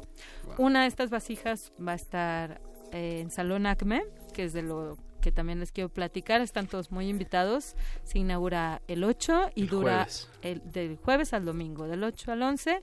En General Prim número 30 en la colonia Juárez. Es entrada libre y abre a las 12 del día. Es una eh, salón Acme digo, es este, es este lugar enorme, para las personas que no lo conocen, es un lugar bastante interesante, cuasi abandonado, pero no, hay hoyos Sí. en las paredes, pero a la vez hay toda una estructura así como de la época del porfiriato, no estoy seguro, pero es una casa gigante y qué mejor lugar para, para tener eh, una... Es una muestra, es un... ¿qué, qué, va, ¿Qué tanto más va a pasar aparte de, de esta pieza que llevas tú de, del- de la vasija? Claro, han crecido muchísimo. Esta es la sexta edición. Ok. Y de lo que se trata es una convocatoria abierta para artistas nacionales emergentes, en la cual, por ejemplo, esta vez llegaron 600 propuestas y quedaron 50 artistas. Son los 50 que va a haber. Pero también hay galerías invitadas. Por ejemplo, hay una galería que lleva a Israel Martínez, colega y, De Guadalajara. y muy buen artista sonoro. Él va a hacer una serie de performances. eh, que chequen los horarios, seguro va a estar buenísimo. Y también hay otra sección, por ejemplo, de librería, hay otra sección de comida. Entonces, sí, como bien dices, es una casona que estaba abandonada, pero la restauraron y ahora se renta para eventos y está llena de plantas. O sea, es así como Great Expectations, ¿no? Así, está súper bonita. Y Tu pieza va a estar ahí fija en, en- dentro de este edificio. Exacto. Entonces, bueno, a- a- además de sal, de Sonamaco, también está Salón Acme, con, con propuestas un poco más, este, bueno, emergentes. Claro, pero eso no le no, no es nada peyorativo. Para mí es todo lo contrario, ¿no? A veces es son como esfuerzos más más aterrizados o más centrados, ¿no? Así me gustaría pensar y, y- y se ve también. Sí. Salón Acme, búsquenlo en las redes sociales para que se enteren bien. Eh, yo ahorita le puse así Salón Acme y luego, luego me salió su página de, de Facebook. Están en su sexta edición del 8 al 11 de febrero. Ahí te vas a estar, bueno, ahí va a estar tu pieza y como dices va a haber eh, conferencias y talleres. Bueno, entérense bien, pinta muy, muy interesante. Muy. Eso. Pues vamos a escuchar más de, de, tu, de tu trabajo porque aquí en la radio el tiempo apremia y de hecho creo que ya estamos escuchando algo de fondo. Sí. Es una pieza, platícanos de ella. Bueno, mi proyecto pasado trató sobre las máquinas del linotipo, que es una máquina muy interesante que está a punto de desaparecer. Antes del negativo existían estas máquinas para hacer el periódico. Eh, estuve grabando todas las máquinas del linotipo de la ciudad de Guadalajara y después hice un CD con todas las grabaciones. Así que lo que estamos escuchando, y ahorita lo vamos a soltar, son máquinas del linotipo, grabaciones alteradas, un poco melodizadas por Ok. mí. O cu- cuantiz- o- Cuantizadas, sí, Ajá, ajá, claro. para que mantengan un... Bueno, pues ya tiene un cierto ritmo, ¿no? Para... de- Desde la entrada, pero tú lo intencionaste más. Exacto, pero todo viene de misiones de, de una máquina de linotipo. Bien, pues escuchemos este, estas máquinas gigantes que, como bien dices, eh, están, a- pues sí, están desapareciendo, como todo, como la imprenta en general. Sí. Y bueno, regresamos aquí a, a Playlisto con Ana Paula Santana. Sigamos escuchando sobre su trabajo.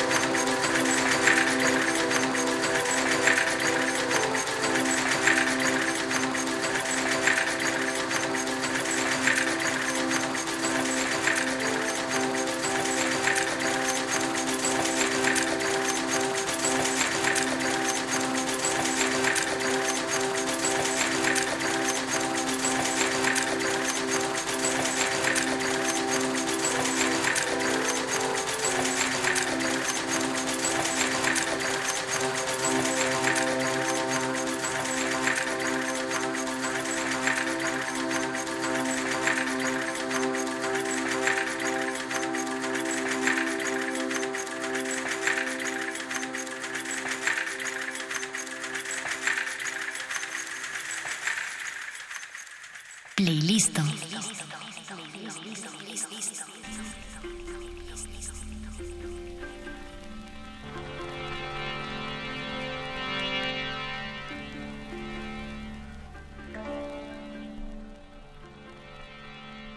Acabamos de escuchar la pieza sonora Tierras de Cristal, eh, una pieza hecha con linotipo, la maquinaria con la que se hacía la imprenta ya hace algunos ayeres. Una pieza de eh, Ana Paula Santana, nuestra invitada de esta noche aquí en Playlisto. Y bueno, ha llegado, como se anunció desde un inicio, eh, que iba a haber un poquito de todo para dar un, una- un buen espectro de, de tu trabajo. Eh, ya, ya nos adentramos bastante como en la conceptualización de las piezas, en la improvisación. Me gustaría que, que ahora nos fuéramos hacia lo que tú comentaste, que sería un lado tuyo más, más popero, que tú misma le dices anafauna. Exacto. Sí, bueno, me puse este seudónimo en las redes también así me encuentran como Ana Fauna y bueno, es esta como parte más plástica mía, ¿no? Entonces también mi lado pop. Exacto, me gusta que lo veas también así, o sea, porque el pop, bueno, y más ya siempre ha sido un, como un producto un poco más acabado, ¿no? Como el plástico, que tiene muchos procesos para llegar hasta Sí. a lo que lo usamos de alguna manera y desechamos rápidamente. Y a mí me cuesta muchísimo como producir, la verdad que me gusta más improvisar y hacer cosas más intuitivas. más, más libres. Sí, y, y en este caso la canción que, que vamos a poner ahorita nunca ha salido al aire. Ah, bien, pop inédito. Yeah. Pop inédito. Gracias por traer eso aquí a Radio Nam. es una canción eh, pues que es mía, pero que fue producida por Luis Eduardo López de Baltasar. Entonces tiene también como una parte que de producción que es ajena, ¿no? Ah, ajá. Exacto. Y Colaboración. una colaboración que más bien ya salta a, a- a este sistema de hacer una canción, ¿no? Como capa por capa por capa. Por Eh, secciones. Exacto, y, y pues darle ahí mucho trabajo. Entonces, pues, escuchémosla. Pues escuchémosla y seguimos ahorita platicando sobre más pop, 80s, 90s, 2000s, 2010s y más aquí en Playlist.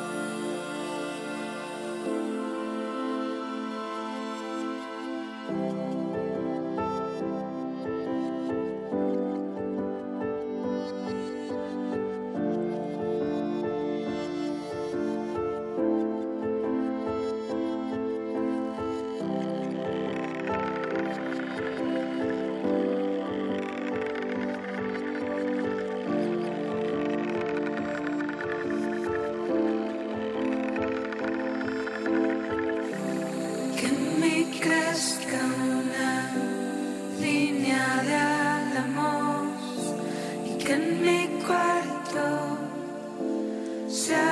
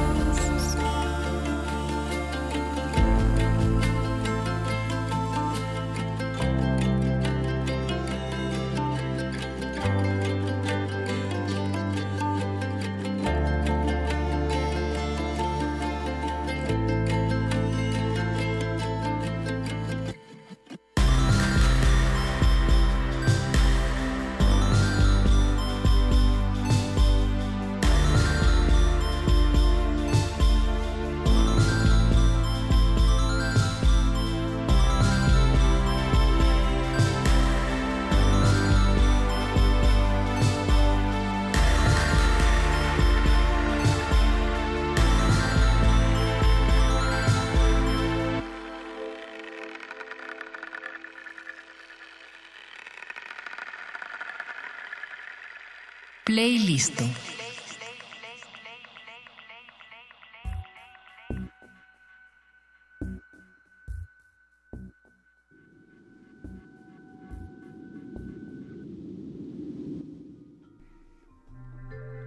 Acabamos de escuchar la canción Álamos, una canción inédita desde las intimidades del disco duro de Ana Paula Santana, nuestra invitada de esta noche, que esta canción no la puedes oír más que de tu computadora o ahorita en Radio Nam.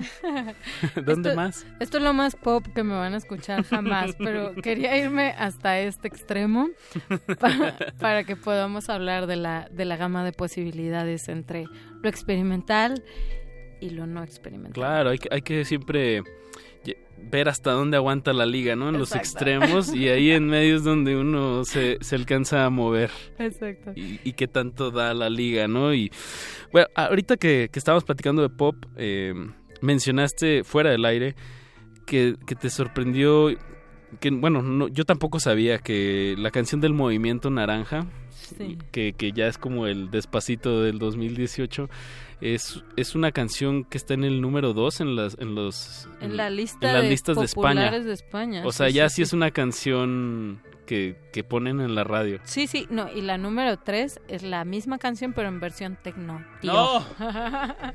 ¡Wow! Sí, no, es una broma increíble. Y Esta- nadie sabe que es un partido político, o sea, nomás están movimiento. El poder, el poder de una De canción pegajosa, ¿eh? Wow. El poder, eh, sí, pues sí. Estamos hablando de política y pop aquí en Playlisto. Pero no, hablemos más de tu trabajo. Eh, ya estamos escuchando otro trabajo tuyo, una colaboración, ¿no? ¿De fondo o no? Exacto. Sí, esta es una improvisación. Quería, bueno, para salir vamos a poner improvisaciones con, con, bueno, colaboraciones con amigos. Esta en específico es en el estudio del Chaca, que es Rodrigo Torres de, de Polar Dream, una gran banda tapatía, Claro. con Sofía, Ana Sofía Guillén de Neptuna Band en el bajo. Aquí estuvieron hace unas un par de semanas también. Yeah, buenísima banda. Escúchenlas también.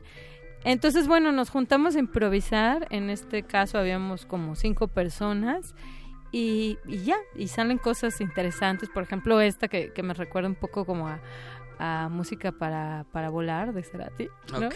¿Cómo, ¿Cómo se llamaba ese Eh, disco? confort- no, eh, Ajá, confort y música para música volar. Para volar, ¿no? exacto. Y bueno, me encantó, la llamamos las cortinas rojas, por ahí yo estoy cantando y tocando un cinte, pero pero bueno, me gusta también esta libertad, ¿no? De la música que puede ser repetitiva, y que no importa que tú te montas como en este tren y nada más Hipnótica. vas Exacto. Vas como cotorreando con tus amigos haciendo música, ¿no? Claro, otra forma de dialogar, ¿no? No, no todo es no todo es preguntar qué hace uno, sino también la- es lo bonito de la música, ¿no? Que es la- ya la estás haciendo y estás comunicando. Exacto. Pues escuchemos esta improvisación, Las Cortinas Rojas, de Ana Paula, Chaca, eh, ¿cómo se llama esta chica de Neptuna? Ana. Sofía. Ana Sofía Y Eder y Rifes. Rifes. Bueno, pues escuchemos y seguimos aquí con Ana Paula Santana.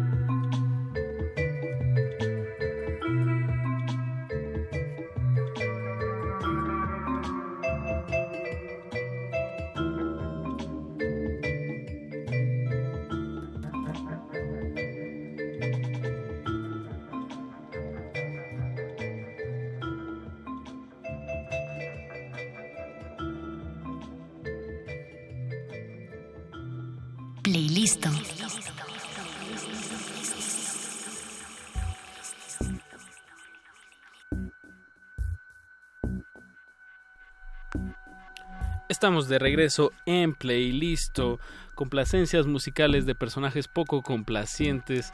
En este caso es la artista sonora de la ciudad de Guadalajara, Ana Paula Santana, que bueno nos trajo bastantes audios de, de bastantes, eh, pues ahora sí que proyectos, no sé si proyectos, pero momentos de, de, de su vida que, bueno los plasma de esta manera sonora y qué mejor que venirlas aquí a, darnos pequeñas muestras en lo que es Radio UNAM.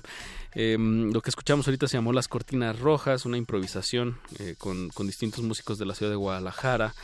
Y, bueno, hay que mencionar que estás aquí en la Ciudad de, México, eh, como lo mencionamos en un bloque anterior, porque traes una pieza al Salón Acme en su sexta edición que se va a celebrar en General Prim número 30 del 8 al 11 de febrero, eh, evento gratuito, hay más de 50 artistas que van a estar eh, con tanto con piezas en el lugar como mesas de debate, performance. Y y bueno, también hay otra sección que se llama Bodega Acme, que tienen piezas de artistas que en otras ediciones estuvieron en la convocatoria. Entonces este es un salón como bien apretadito, pero bien interesante, Órale. con un montón de piezas, ¿no? un, un concentrado, ¿no? Un concentrado, sí. A mí me encantó la ¿Y es ahí verdad mismo el- en el General Prim? montaje. Sí, sí, sí. Pero son como cuartos, este parecieran abandonados, ¿no? Las paredes, o sea, no es como el cubo blanco de la galería que tiene que estar súper bien pintadito, sino que es esta pared así que se Sí, le ven sí. tres, cuatro colores. Y también juega muy, muy lindo, ¿no? Como eh, pues tener las piezas con este fondo y con este ambiente un tanto de ruido, pero, abandonado. pero contemporáneo al mismo tiempo. Claro. Pues de nuevo los invito a que busquen más información sobre este evento Salón Acme. Eh, les digo, en Facebook está perfectamente, es lo primero que te sale. Y como ya les dije, es del 8 al 11 de febrero y van a poder ver la pieza de Resiliencia de Ana Paula Santana. Recuerde, no la toque. Ay. tanto. Porque es una vasija que ya estuvo rota, pero que al uno al acercarse suena como que se rompe otra vez. Muy, muy, muy, muy padre este eh, esta pieza mm, que bueno, la estaremos viendo este fin de semana y chequen más información de anapaulasantana.net, ahí hay muchos de tus trabajos, videos, fotos, descripciones, eh, que bueno, la verdad, eh, felicidades por, por esta, esta entrega de vida, de trabajo y Gracias, Apache, igualmente. eso, eso, de eso se trata. Gracias. Y bueno, pues hay que despedir con un poquito más de música. Muchas gracias por traer estos, estos, estas muestritas sonoras. Eh, ¿Con qué te gustaría mandar a, a la audiencia a dormir? O bueno, depende de ellos, pero, pero si se quieren ir ya a dormir, está bien. Quédense con esto, que es la India. Esta es otra, otro de los momentos súper bonitos de mi vida. Es eh, cuando improviso con mi querido amigo Eric Ruiz Arellano. Él se dedica a hacer sonido directo para películas y pues es un creador sonoro bastante potente y va almacenando todos sus eh, sonidos y viajes y después los organiza igual en Ableton Live eh, para que sean musicales, ¿no? Y hace como unos instrumentos, por ejemplo, aquí estamos escuchando niños, campanas del Tíbet Y entonces nos juntamos a improvisar y los dos soltamos paisajes, ¿no? De pronto un poquito de melodía. Y es lo que estamos escuchando de fondo. Es Eric y yo divirtiéndonos en, en mi casa o en la suya, ya no me acuerdo. este, pero sí, es un extracto de, de una improvisación, una partecita que me gusta mucho. Recuerdo haber visto este, este formato con Eric en, la Casa del Lago, en el espacio... Sí, en el- eh, ¿Cómo se llama? ¿Espacio sonoro? El espacio sonoro, sí. Son como ocho bocinas ahí al ladito de la Casa del Lago y presentaron esa vez un proyecto, no sé cómo se llame, pero yo le puse rave para los pájaros, que eran muchos pájaros moviéndose y con efectos y bueno, ahí al lado viendo el lago de Chapultepec tirado en el pasto, fue una experiencia muy agradable. Ana Paula, muchísimas gracias eh, por venir hoy Muchas a Radio gracias por la invitación. Mucha suerte, divi- diviértete mucho este fin de semana ahí en Salón Acme, por ahí nos estaremos viendo. Y bueno, dejémoslo para que alcancemos a escuchar eh, este audio. Gracias, Ana Paula. Gracias, buenas noches. Buenas noches, adiós a toda la resistencia, nos escuchamos mañana a partir de las 8 de la noche.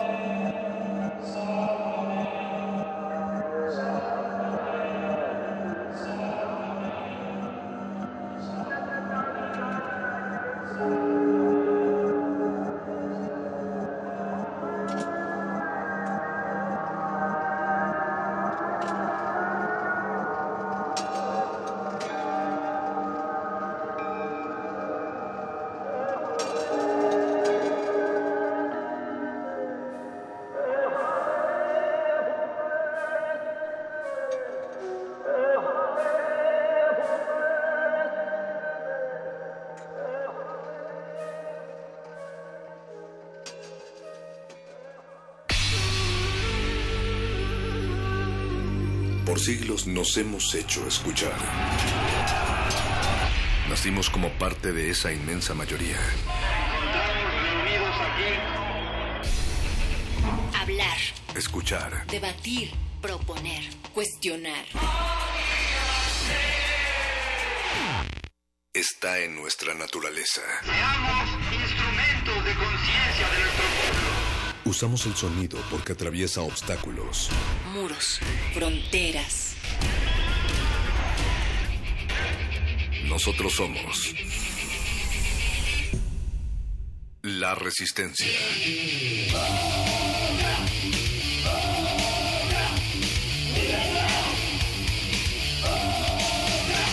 Resistencia modulada.